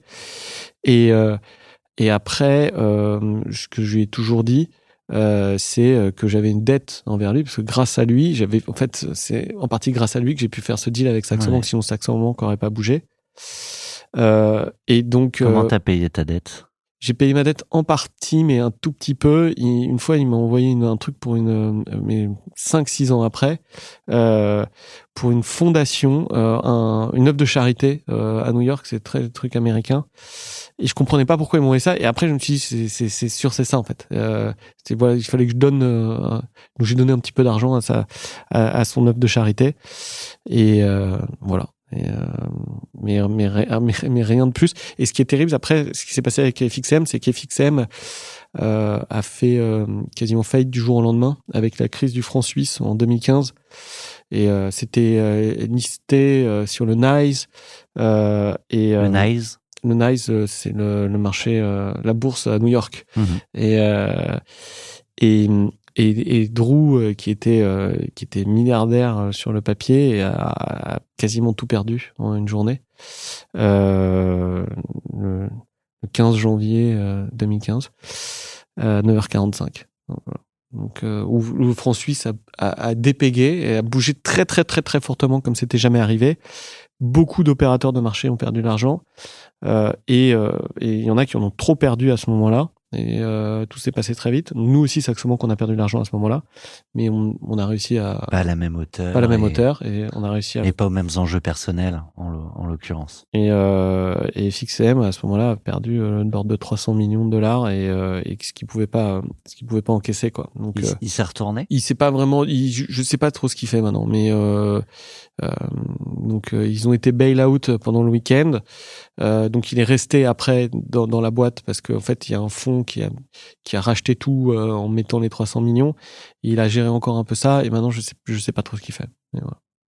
Ça rappelle l'importance de de la différence entre le papier et le cash. Et le cash. Je pense qu'il avait pris du cash avant. Il n'est pas, il est pas, pas du tout à la rue. Hein. Mais, euh, mais, mais c'était, c'était un peu tragique la fin des FXM quand même. On en était dans l'aventure euh, post-signing, post-closing. T'as des choses comme ça de cette aventure qui te reviennent, qui sont intéressantes à partager aussi pour euh, celles et ceux euh, mmh. qui, euh, qui demain vont aussi passer par là? Non, écoute, je sais pas qu'est-ce que je peux dire de, de, de, plus par, par rapport à ça. Je pense que c'est des bons moments, il faut en profiter au maximum. Hein, donc, donc voilà. Et donc moi, c'est surtout avec un long earn-out qui est même T'as dépassé le earn-out. J'ai largement dépassé parce que moi, ça se passait bien et j'avais trouvé un endroit euh, agréable euh, pour me développer, euh, pour développer le business. Et du coup, d'ailleurs, je suis devenu après après 2000, 2011 aussi responsable de toute la région Western Europe pour la banque. Euh, donc où j'ai développé aussi plein d'autres pays, ce qui m'a permis aussi d'apprendre à être un manager international parce qu'en fait j'avais travaillé un peu dans une banque et puis après j'avais créé une boîte et j'avais toujours été un peu entrepreneur, un peu indépendant et, et là j'ai appris à, à faire des choses dans d'autres pays avec d'autres euh, d'autres gens euh, aussi, euh, enfin devenir un vrai un vrai manager quoi. Donc donc ça c'était sympa, c'était dans les développements aussi que Saxo Bank faisait et, et par exemple il y a des trucs tout bêtes, mais de, de à partir de 2009 chaque été euh, pendant quatre ans, on allait, euh, il, m'envoyait deux semaines à Stanford pour un programme exécutif avec euh, les autres top managers de la banque euh, pour apprendre des choses à Stanford. Donc voilà, il faisait plein de choses comme ça qui faisaient que en et fait, on apprend des choses à Stanford. Et on apprend plein de choses à Stanford. on apprend déjà que c'est c'est bien les, les États-Unis, que ce campus est incroyable et que et que et que et que c'est que c'est bien de faire des études à Stanford en fait. T'es resté combien de temps en, en tout? Je suis resté bah, de 2008 à 2016 c'est ça, 8 ans. Comment un jour euh, donc, est venue la décision de, de partir bah, en fait, D'arrêter. La décision d'arrêter, c'est euh, euh, que j'avais envie de créer autre chose. qui était lié aussi au change mais et au paiement avec une plus que l'envie t'avais peut-être l'idée même déjà. j'avais l'idée. en fait c'est l'idée depuis depuis longtemps et et en fait, et j'en ai parlé. Là aussi, c'est pour ça que je suis resté longtemps avec Saxo Bank, c'est que j'en ai ai parlé avec avec eux et, euh, ils m'ont dit, euh, écoute, ok, si tu veux faire ça, euh, tu peux le faire, mais on veut pas que tu sois manager dans ça. tu peux créer cette société qui va pas être concurrente. On a signé les papiers comme quoi j'avais le droit de le faire, la financer, mais t'es pas dedans. Euh, tu, tu, tu finances quelque chose à côté. Euh, donc, ce qui était nickel, parce qu'en fait, euh, j'avais le meilleur des deux mondes. Je crée une boîte sans avoir le risque encore de, de, de la boîte, parce que euh, parce que c'en est un, forcément. Parce que c'en est un, ouais, exactement. Donc, euh, donc j'ai pu créer cette petite équipe euh, à partir de 2014 euh, qui euh, euh, qui créait une nouvelle société pour faire du paiement. Donc il fallait un agrément cette fois-ci de prestataire de services de paiement. Donc ça mettait du temps à avoir. Donc j'ai pas besoin d'être dans la société. Il fallait créer un système de core banking, des connexions avec Swift, plein de trucs très techniques qui mettaient du temps. Et donc moi j'ai pas besoin d'être dedans. Euh, et donc donc je finançais la société à côté. Et, et euh, la petite histoire, c'est euh, que dans ma première boîte, donc, donc Cambist, la, la société euh, dont on parle aujourd'hui. Oui, c'est ouais, First. First ouais. et, et, et, dans ma première boîte euh, dans Cambist, mon premier stagiaire, c'est quelqu'un qui s'appelle Jean de la Roche-Brochard. Ah bah oui. Et Jean, qui est mon copain, donc qui est mon stagiaire. Après, ils monte des boîtes et je l'incube dans mes bureaux. Et puis, euh, et puis un jour, euh, il me dit, euh, écoute, voilà, j'ai un nouveau copain qui est Xavier Niel, et, et, il me dit, il dit, écoute, t'es un entrepreneur, arrête Saxo, mets-toi full time dans Iban First, ça n'a pas de sens, tu vas le regretter toute ta vie si tu continues à financer une boîte qui ne marchera jamais parce que si tu fais que la financer, si t'es pas dedans, c'est pas pareil, ouais, ça n'a pas le même impact, ça marchera pas. Et il me dit, il faut que tu quittes, il faut que tu quittes Saxo absolument pour le faire. Je dis ouais, mais saxo c'est bien, rue de la Paix. euh, Le, le- on parlait de jet, le, le saxo jet, on avait un jet euh, pas pas en France mais au niveau global, mais qu'on pouvait utiliser. Donc euh, j'avais vraiment, un, un- je pouvais rien faire dans un gros fauteuil en cuir euh, et fumer des cigares. euh, voilà. Euh, Tu t'y étais mis? Non, je n'étais pas mis, mais, mais bon, euh, c'était un peu ça l'image. Justement, je voulais pas m'y mettre. Je me disais, sinon, ça va être, ça va être ça dans pas longtemps. Ouais. Euh, et donc, euh, donc c'était quand même dur à quitter. Euh, mais donc, Jean me dit, je te présente euh, euh, Xavier. Niel, et euh, il investira le montant que tu veux sur la valo que tu veux euh, pour Iban First. T'as pris l'habitude des, des deals assez faciles en fait. Un, deal, c'est forcément facile. Sinon, il n'y a pas de deal. hein. En général, moi, mon expérience, c'est j'ai essayé plein de fois de faire des deals qui semblaient pas faciles au départ. En fait, il t'arrive jamais des deals pas faciles.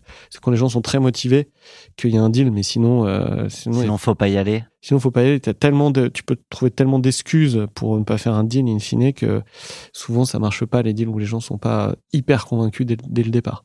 Donc il y avait la question du pourquoi à un moment tu décides de partir et a- j'aime bien c'est pour projeter on, est en audio les- chacun se fera euh, l'histoire euh, les images qu'il veut dans, sa tête mais il y a ce moment où tu vas fermer la porte pour la dernière fois derrière toi Euh, c'est quoi l'ambiance? Un... Euh, bah, L'ambiance, en fait, j'ai fait une, soirée et la soirée c'était fin du monde. Donc je voulais justement un truc comme quoi après moi c'est la fin du monde. et donc j'ai fait faire des flyers euh, avec euh, euh, et hum, des flyers et il y avait plusieurs camps. Donc il y avait le camp, il y avait les gens qui étaient infectés. Donc euh, c'était les gens en fait qui allaient rester. j'adore. Et, et, euh, donc il fallait déguiser en infect. Donc on était tous déguisés en fin du monde. Soit on était infecté, soit on était en zombie. Donc zombie, c'est c'est quelqu'un qui aussi qui reste dans la dans la, la grosse boîte.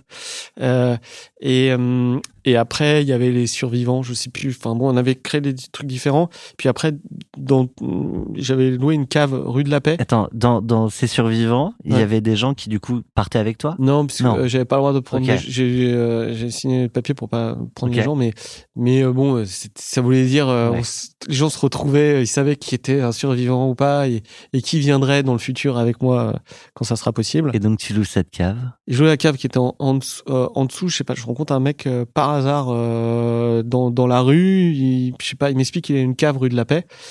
Et, euh, et en fait, on, on, loue la cave et, euh, et on met des fumigènes dans la cave. C'est une vraie cave voûtée, une cave quoi.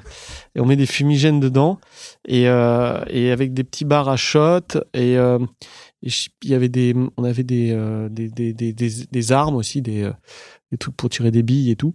Bon et et bon et de la musique et c'était voilà c'était la soirée euh, la soirée de départ quoi. C'est limite euh, Demolition Party, quoi. Ouais, ouais c'était ça. Euh, je- en fait au départ je voulais faire des motion party mais bon en fait euh, c'était mieux de le faire à la cave c'était mieux de le faire dans la cave. ouais. Ouais.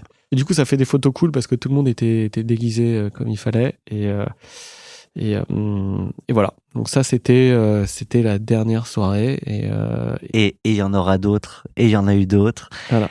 Euh, ben, je propose qu'on qu'on passe à ce que nous on appelle euh, la vie d'après, car il y a, toujours une vie d'après.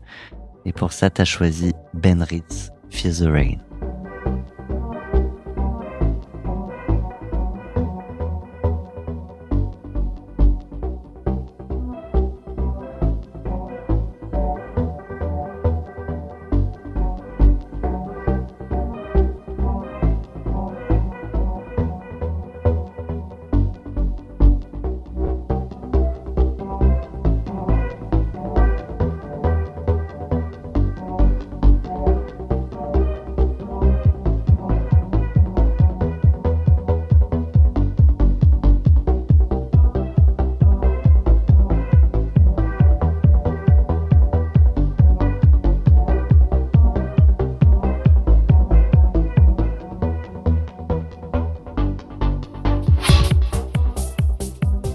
Ça, c'est le son d'Iban First. Ouais, c'est le son. Euh, en fait, euh, c'est- une musique que j'ai entendue dans une boutique de, de fringues et, euh, et qui était très fort. Et je trouvais ça horrible en fait comme musique insupportable pour les pour les vendeurs qui toute la journée écoutent ce truc.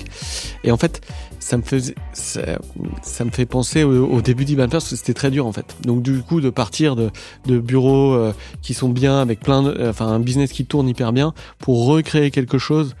Euh, et au départ, c'était le chaos total. En fait, il y a rien qui fonctionnait. euh, Tu reviens dans le dur de Ouais. l'entrepreneur. dans le dur de l'entrepreneur et je, et je savais que c'était dur, mais je- en fait, euh, T'avais oublié. J'ai vraiment oublié quoi. C'était première année, c'était juste horrible. Et euh, y a rien qui fonctionnait. Euh, on, euh, on faisait des opérations, on croyait qu'on gagnait de l'argent sur certains certains paiements. En fait, on en perdait. Euh, on avait un chiffre d'affaires qui devait être négatif quoi. Enfin, euh, donc c'était euh, c'était absolument euh, terrible quoi. Et À ce moment-là, tu doutes de, de, de- du choix, en fait. Ouais, ouais, je doute du choix. Et je me dis en fait c'est c'est c'est dur de refaire hein, quelque chose. Euh, ça se trouve euh, j'ai pas j'ai j'ai mal compris euh, les paramètres euh, pour que ça fonctionne. euh. Enfin le business que je, je relançais donc business FX for Biz en fait ça se trouve ça, c'est ça peut pas si bien marcher que ça. Donc je me pose plein plein de questions.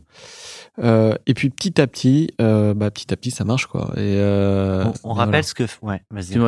Quand tu t'es posé des questions, est-ce qu'à un moment donné, tu t'es posé la question euh, est-ce que euh, la fois d'avant, euh, j'ai pas eu de la chance? Ouais, tout à fait. Si, si, euh, je me pose cette question-là. Et puis surtout, il y avait moins de composantes tech quand même la fois d'avant. Ça veut dire c'était un agrément, c'était des clients, c'était une équipe, c'était ça avant. Et là, la composante beaucoup plus importante qu'il y a dans IBAN First, c'est la technologie, qui est assez complexe. Euh, C'est-à-dire qu'avant, j'utilisais d'autres personnes pour la technologie. Et là, c'était nous qui la faisions. Et en fait, euh, voilà, faire la technologie, plus faire la vente, plus euh, euh, gérer des équipes euh, et, et tout ça avec euh, rien au départ, euh, bah, c'est très compliqué, quoi. Donc, euh, voilà. Quand tu dis rien au départ, parce que vous aviez euh, un peu de moyens, Ouais. Mais faut tout construire. C'est c'est ça le rien au départ. Ouais, c'est- que en fait, euh, c'est que c'est pas un, c'est un business qui a mis du temps à être euh, rentable, en fait. on, on Euh, rappelle le business quand même. Ouais, alors on fait du paiement euh, à l'international pour les PME. Donc là, les clients, c'est les entreprises les- et les, les- des boîtes qui doivent payer ou recevoir euh, des devises autres que l'euro. Et donc on facilite ces opérations-là. de- Donc c'est le paiement cross-border. En, en quoi c'est un sujet c'est un gros sujet en fait. euh, si tu as si t'as été euh, déjà confronté à ça, tu sais que ça peut être euh, ça peut être compliqué. Souvent, tu t'envoies de l'argent quelque part, t'es t'es jamais sûr de, du cours de change exact et, qui sera qui sera euh, pris exactement. T'es jamais sûr du moment où arrive euh, ton paiement. Euh, Il y a plein de il y a plein d'aléas qui fait que ces opérations là sont euh, du, du coup, l'enjeu, c'est de, de pouvoir garantir un cours, de vendre au bon moment en fonction du cours, de changer de devise si besoin. C'est Ouais, le- le- l'enjeu, c'est euh, pouvoir déjà s'apporter beaucoup de transparence dans tout le process. Euh, donc, c'est montrer, par, par exemple, un cours de change en temps réel qui est lié à une opération de paiement. Euh, historiquement, euh, dans les banques, on a du change qui est fait dans la salle des marchés avec une plateforme de trading de change et du paiement qui est fait ailleurs, qui, euh, qui est fait par une autre entité de la banque et qui est différent. Mais il n'y a pas de plateforme qui fait les deux. Nous, c'est ça qu'on fait dès le départ. On fait les deux au même endroit. On est capable aussi de, par exemple, de traquer les paiements euh, et traquer. euh, on, on sait lorsqu'on envoie des dollars à Hong Kong, bah, les dollars à Hong Kong, comme c'est du dollar, ils doivent passer par des banques américaines, un clearer américain. On va pouvoir tracer ce paiement et donner la garantie euh, à notre client de qui sait où il est et il sait où on est son paiement et il sait aussi quand le paiement va euh, atteindre le compte de son fournisseur. Ce qui est très important euh, lorsqu'on est une, une entreprise et qu'on paye un de ses fournisseurs à l'étranger, on va être sûr si son fournisseur a bien reçu l'argent, qu'il a reçu euh, vite et qu'il a reçu le bon montant. Si on dit qu'on lui envoie 100 000 euros, on veut qu'il y ait 100 000, enfin, ou 100 000 dollars, on veut qu'il y ait 100 000 dollars qui arrivent et pas 99 990 dollars. Donc, on aussi règle tous ces petits problèmes. confiance entre les parties. Exactement. ouais. Donc, Quand, quand tu nous dis tout ça, tu parles de ce que c'est aujourd'hui. Ou de ce que ça a finalement toujours été? Non, euh, c'est plus ce que plus que c'est aujourd'hui, en effet, et euh, parce qu'au au tout début, euh, comme on avait fait une su- super plateforme, euh, un super système de core banking avec un système avec des comptes, on est directement membre Swift, qui est ce qui est très rare pour un PSP. Donc on est capable de gérer, générer des comptes IBAN à la volée en multidevise. Donc on est capable de générer des comptes. Donc nos clients ils utilisent ces comptes, ils nous envoient de l'argent, ils utilisent ces comptes comme une banque en ligne en fait. Et une banque en ligne pour les PME, en fait, bah, euh, avant euh, Conto, en fait, euh, il y en avait pas des banques en ligne indépendantes, néobanques. Euh, et donc, euh, on s'est dit qu'on allait faire ça aussi à ce moment-là. On dit qui peut le plus, peut le moins. On peut faire des comptes en multidevises. Pourquoi pas les faire aussi euh, euh, que en euros pour des gens qui voudraient faire euh, que de l'euro. donc oui, et, et, là aussi ça a été le chaos. C'est pour ça qu'il y avait cette musique, c'est que c'est ce qu'on a lancé. Et, euh, et là, en fait, euh, je me suis rendu compte que c'était très dur à gérer euh, des comptes qu'en Europe parce que les gens voulaient aussi bah, des cartes de crédit, recevoir des chèques, euh, plein de services dont on a besoin lorsqu'on fait une néobanque euh, en euros. Et aussi que les gens n'étaient pas prêts à payer euh, pour ces services-là. Donc que, que c'était très dur de gagner de l'argent. Alors que sur le paiement à l'international et le change, là c'était assez clair. C'est assez clair. Sur un sujet beaucoup plus B2B. Ouais. Alors que T'étais presque sur du retail euh, à gérer. Euh. Ouais, retail plus, euh, voilà, exactement. Et enfin, un, un, travailleur indépendant, choses comme ça. mais ça, ça nous intéressait. Mais en fait, on a pivoté vraiment. Donc, euh, ça veut dire qu'au départ, on voulait faire ce qu'on fait, ce qu'on fait aujourd'hui. Au départ, on voulait faire du paiement international pour les entreprises. Mais comme la techno, elle semblait top, on s'est dit, on va faire aussi une banque pour les PME en, en euros. Et ça, on l'a fait pendant trois mois. Qui était clair il y avait un besoin qui était hein, clair. C'était sexy. On pouvait lever de l'argent sur cette promesse. Euh, mais simplement, c'était pas dans, dans mon ADN in fine. C'est-à-dire que j'ai toujours fait du change. Euh, c'est un truc où je suis bon. Euh, en fait, in fine, il faut, c'est là où il faut, il faut investir, quoi. C'est une chose de le dire, c'est une autre chose d'en prendre conscience et d'accepter que finalement on n'y va pas. Ouais, ouais, ça c'est pas été exactement, ça pas été facile. Surtout qu'à ce moment-là, il y avait aussi Conto qui se lançait, euh, donc on se disait c'est cool, il y a vraiment une super opportunité. Euh, et mais simplement, ils, ils, étaient meilleurs que nous pour faire plein d'autres choses en fait en termes d'exécution euh, sur sur créer cette euh, néobanque pour les, les indépendants et les petites boîtes.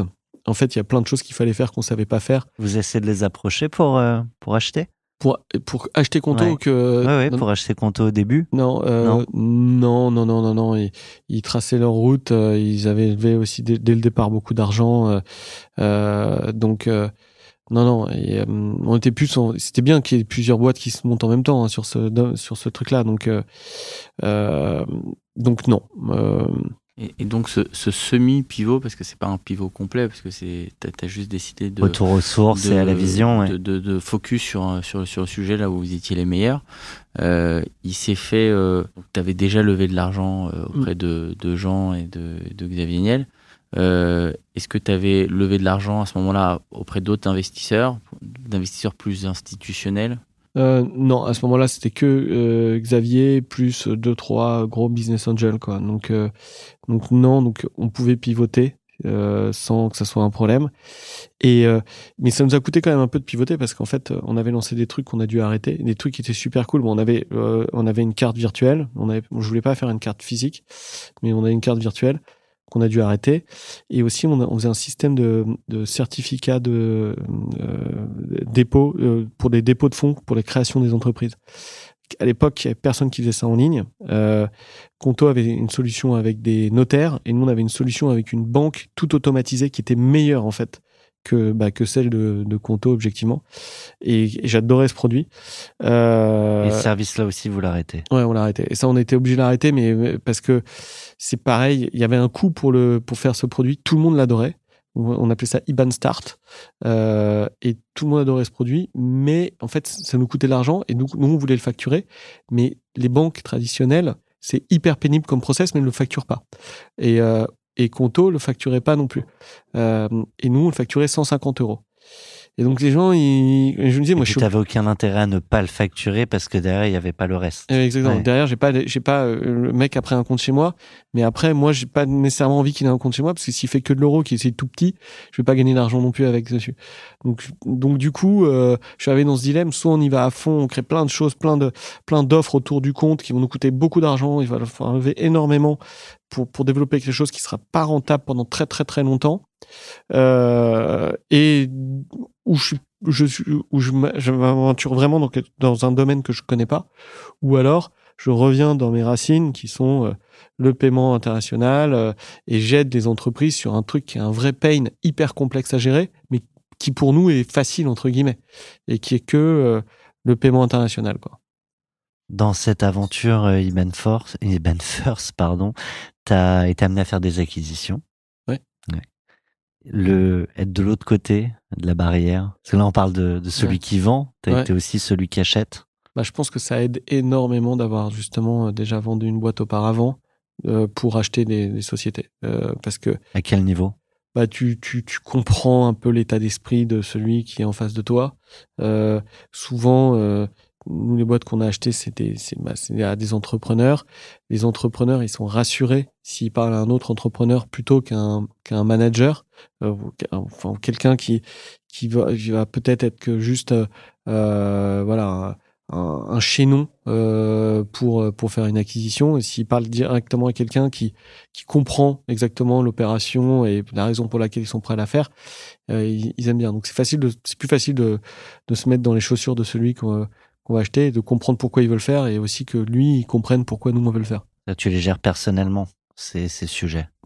Ouais, ouais, je gère, euh, je gère euh, personnellement et et euh, non, je trouve ça hy- hyper intéressant parce que aussi un deal, ça dépend de plein de choses. En fait, euh, euh, il- nous les deals qu'on fait, bien sûr, c'est avec des earn-out, des choses comme ça. Donc en fait, euh, c'est pas juste on file un chèque à quelqu'un et qui disparaît.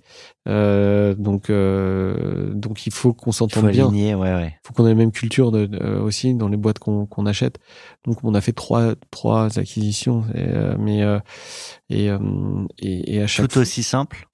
et euh, il y en a non il y en a une qui a pas marché du tout, mais c'était la plus petite, mais on savait qu'elle peut-être elle marcherait pas. Donc euh, donc c'était un truc en Allemagne qui était tout tout petit. Enfin il y avait trois personnes. C'est bah, et euh, mais on savait que c'était euh, voilà.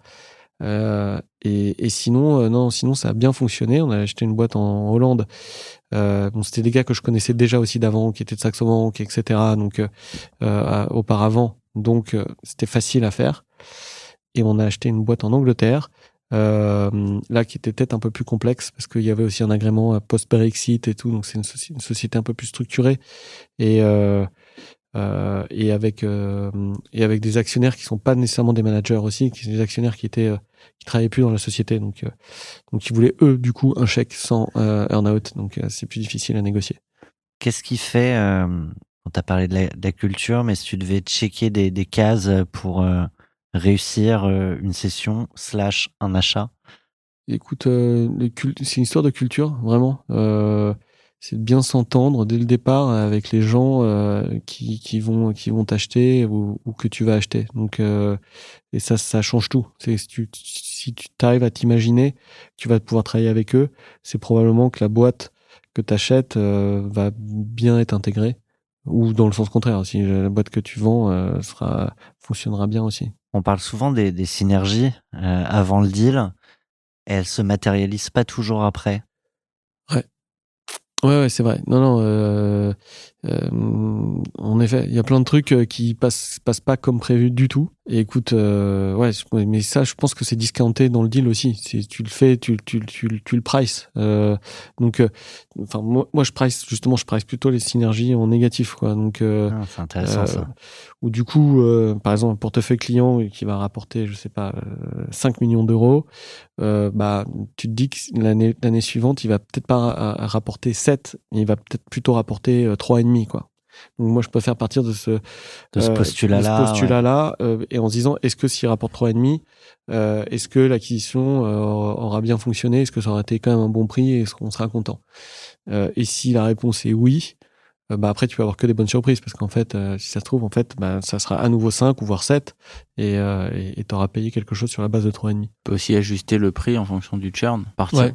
Bien sûr ouais, bah, c'est un peu ouais, comme ça qu'on essaie de structurer le deal mais mais du coup euh, c'est justement c'est plus la partie earn-out qui va être là c'est qu'on on dit à ceux qu'on va acheter si jamais ça fonctionne bien t'auras un super prix. Euh, ou si ça fonctionne juste normalement t'auras un super prix. Euh, et la partie euh, cash qu'on paye euh, upfront va être liée au, au, au- À l'hypothèse basse. ouais, à l'hypothèse basse ouais. Il y a un, un sujet, euh, quand on vend sa boîte, tu l'as dit, hein, euh, même à l'époque, tu as, 30 ans, euh, bon, tu vas pas t'acheter un jet, mais euh, ça change une vie, euh, un, un montant euh, sur son compte. Euh, T'as préparé euh, cette arrivée euh, d'argent, euh, tu l'as réinvesti tout de suite, t'en as fait quoi? Non, écoute, euh, j'ai non, j'ai acheté euh, une Aston Martin le jour de, de- de mardi. de- C'est James de Bond, closing. ça, non euh, L'Aston Ouais, Martin, ouais, ouais. Mais bon, c'était pas parce que j'étais fan d'Aston Martin. J'ai- J'aime bien les voitures, mais mais c'est juste que j'ai cette opportunité. Il y a un gars qui passe et qui me dit qu'il euh, qu'il me vend sa voiture. Donc euh, je dis bah ok, bah, j'ai l'argent, je le paye maintenant. Beaucoup Et, de euh, rencontres. Hein. bah oui. Et, euh, et donc, euh, donc ouais. Non, c'est, c'est, c'est, écoute, c'est à peu près tout ce qui se passe. Euh, Acheter, j'ai acheté une maison. Et puis voilà, quoi. Et, euh, Et rien ne change à part ça. et non, et rien de chose. Après, euh, on est, on est moins, euh, moins stressé peut-être par les choses, quoi. Donc, euh, et, euh, mais, euh, mais c'est tout. Après, t'as beaucoup investi dans des boîtes aussi. Ouais, non, après j'ai beaucoup beaucoup investi. En fait, euh, d'ailleurs, je dis ça, mais après j'ai comme créé un petit family office et euh, euh, j'ai beaucoup investi dans des startups. J'ai peut-être investi dans plus d'une quarantaine de, de startups. Euh, et ça depuis ce moment-là, donc depuis euh, depuis 2010, donc ça fait longtemps aussi. Maintenant, il y a beaucoup plus de gens qui investissent, mais à l'époque il y avait moins. Euh, et j'ai fait aussi beaucoup d'immobilier, des choses comme ça, quoi. Donc euh, voilà. Mais donc j'ai réinvesti moi-même en fait. Euh, je vais pas placer euh, mon argent dans, une banque spécifiquement. Ta sélection euh, de, de startups dans, dans lesquelles tu investis, c'est une chose d'être entrepreneur. La casquette d'investisseur, malgré tout, est pas la même, même si tu as peut-être des feelings qui sont proches de ceux des gens chez qui tu investis. C'est quoi ta... Bah, déjà, c'est autour de la fintech euh, ou des, des, do- des domaines que je connais. Euh, et, et là aussi, c'est pareil, c'est une histoire de culture. C'est des gens qui ont l'air sympas, euh, avec qui je pourrais bien m'entendre. Si jamais ils ont besoin de moi et qu'ils veulent m'appeler, en fait, euh, j'aurais envie de leur parler. Donc, ça va être souvent ça les critères d'investissement. Ou alors aussi des boîtes qui me font rêver absolument et qui me rendent dingue. Bah, par exemple, c'était le cas de Dashlane.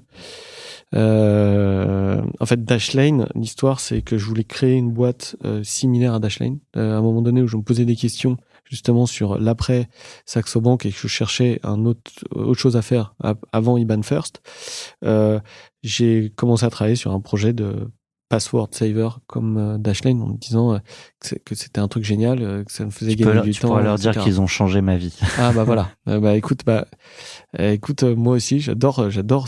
Oui, ils ont peut-être plus changé la tienne que la mienne, mais en tant Mais- que user.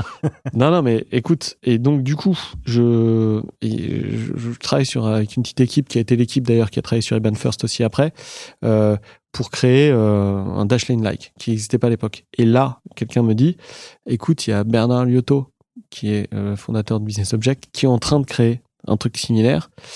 Euh, si tu veux, euh, appelle-le euh, pour voir et, euh, et, et, et on me donne une version euh, alpha de Dashlane à tester.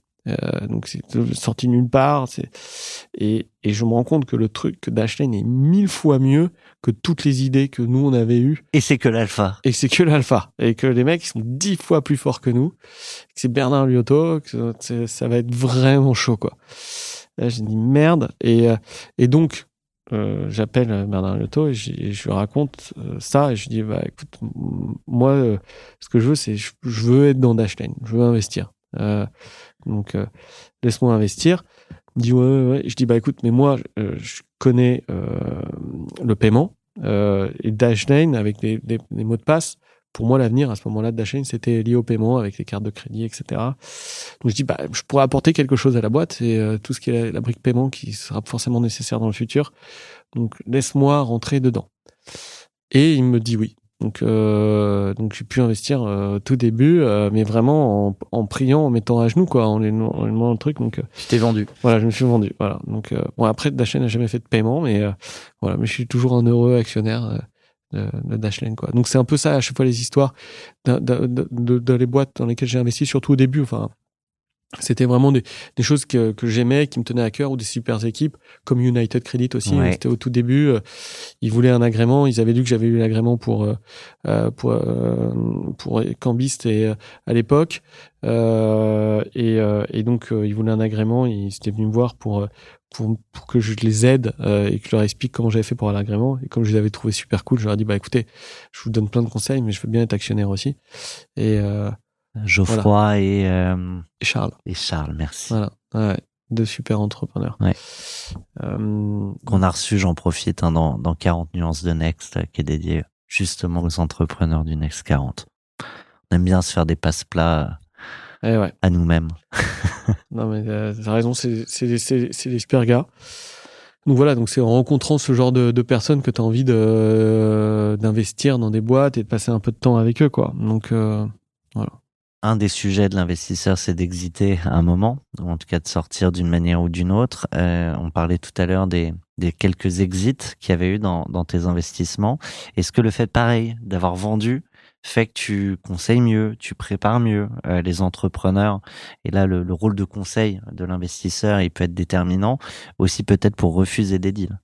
Ah ouais. Bah, écoute, euh, donc du coup, toutes les boîtes dans lesquelles j'ai investi, je suis quand même euh, dans le rôle d'un business angel, donc je suis petit, quoi. Donc, euh, euh, donc c'est pas, je suis pas aux manettes euh, euh, à côté des entrepreneurs. Donc c'est les a pas entrepreneurs qui décident. Il y a des petits échanges. Pa- par exemple, je pense que ouais, j'ai eu beaucoup d'échanges, fut un temps, euh, surtout avec Charles et Geoffroy.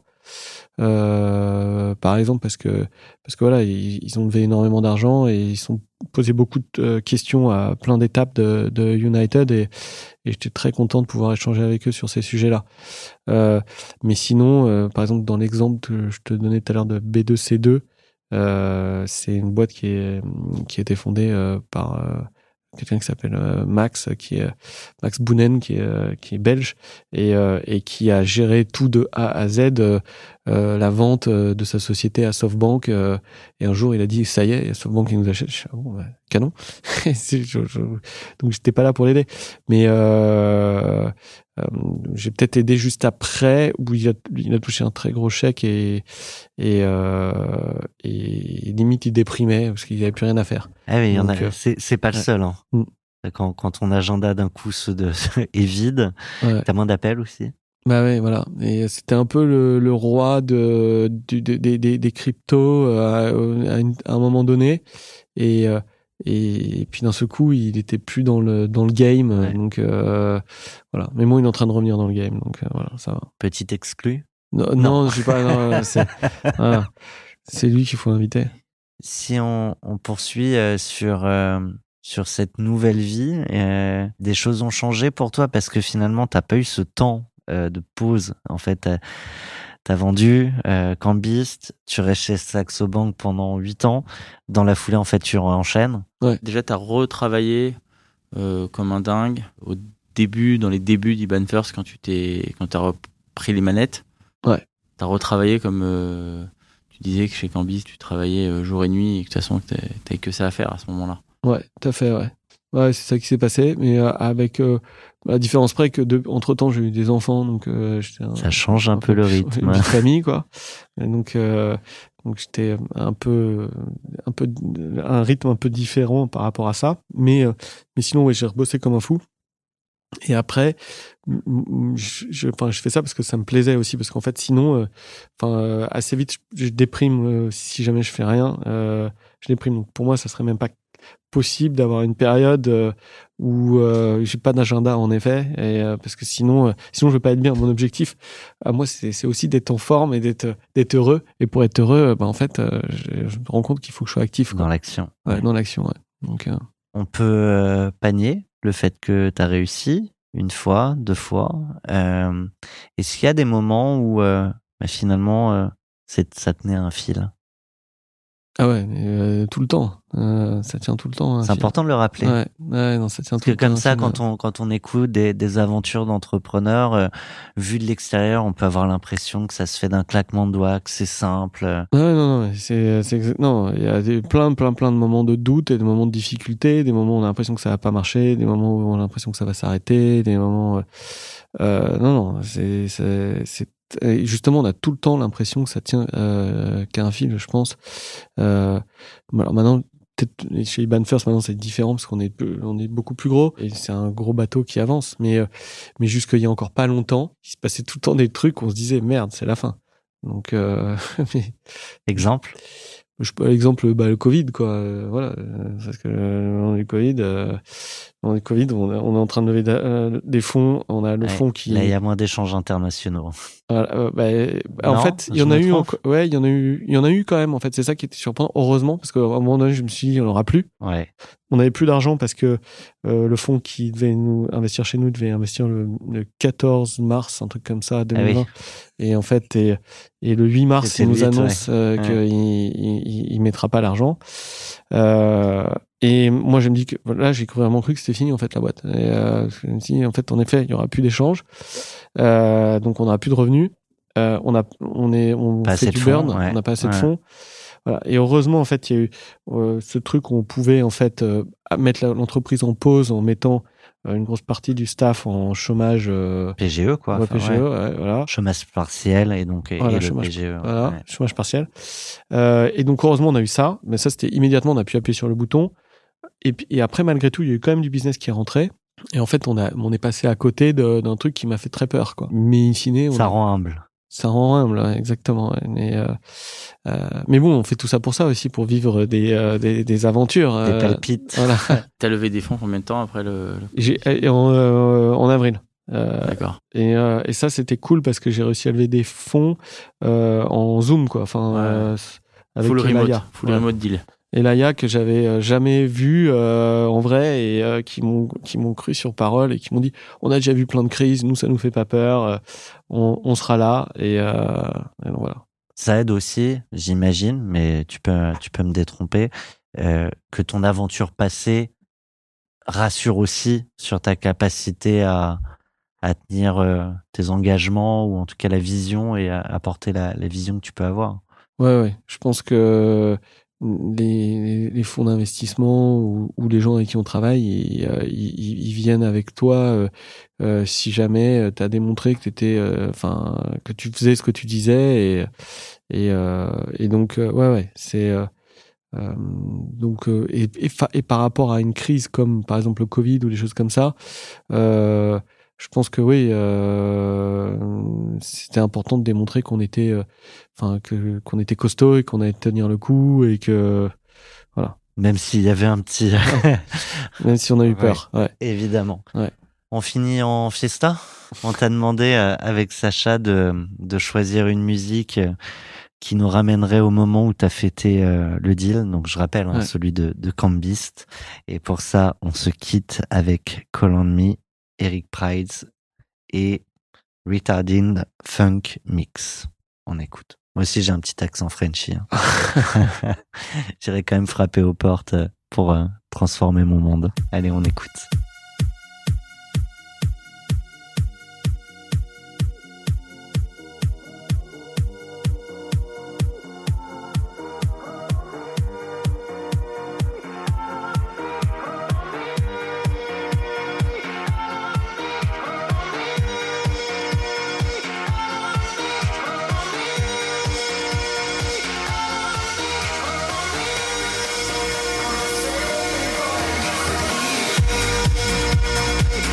Merci beaucoup, Pierre-Antoine. C'était un vrai plaisir de partager ce moment. Merci à vous deux. Merci, Pierre-Antoine. Ouais. C'est très sympa de raconter toutes ces vieilles histoires. Voilà. Très enrichissant. Ouais. Sympa. Ça participe à l'encyclopédie euh, collective entrepreneuriale sur euh, la session de boîte. Ah, écoute, je, suis, je, suis, content de, de d'y participer. Dès qu'on parle en plus d'encyclopédie, on a l'impression aussi de rentrer dans l'histoire. Donc c'est, tu, tu, étais le tome 1 de notre encyclopédie euh, universelle de la session de boîte. Merci beaucoup. Faut, il faut voir le clip de cette musique, euh, qui est très bien. Et donc ça, c'est le son dans la cave. ouais, exactement. C'est le son de la fête.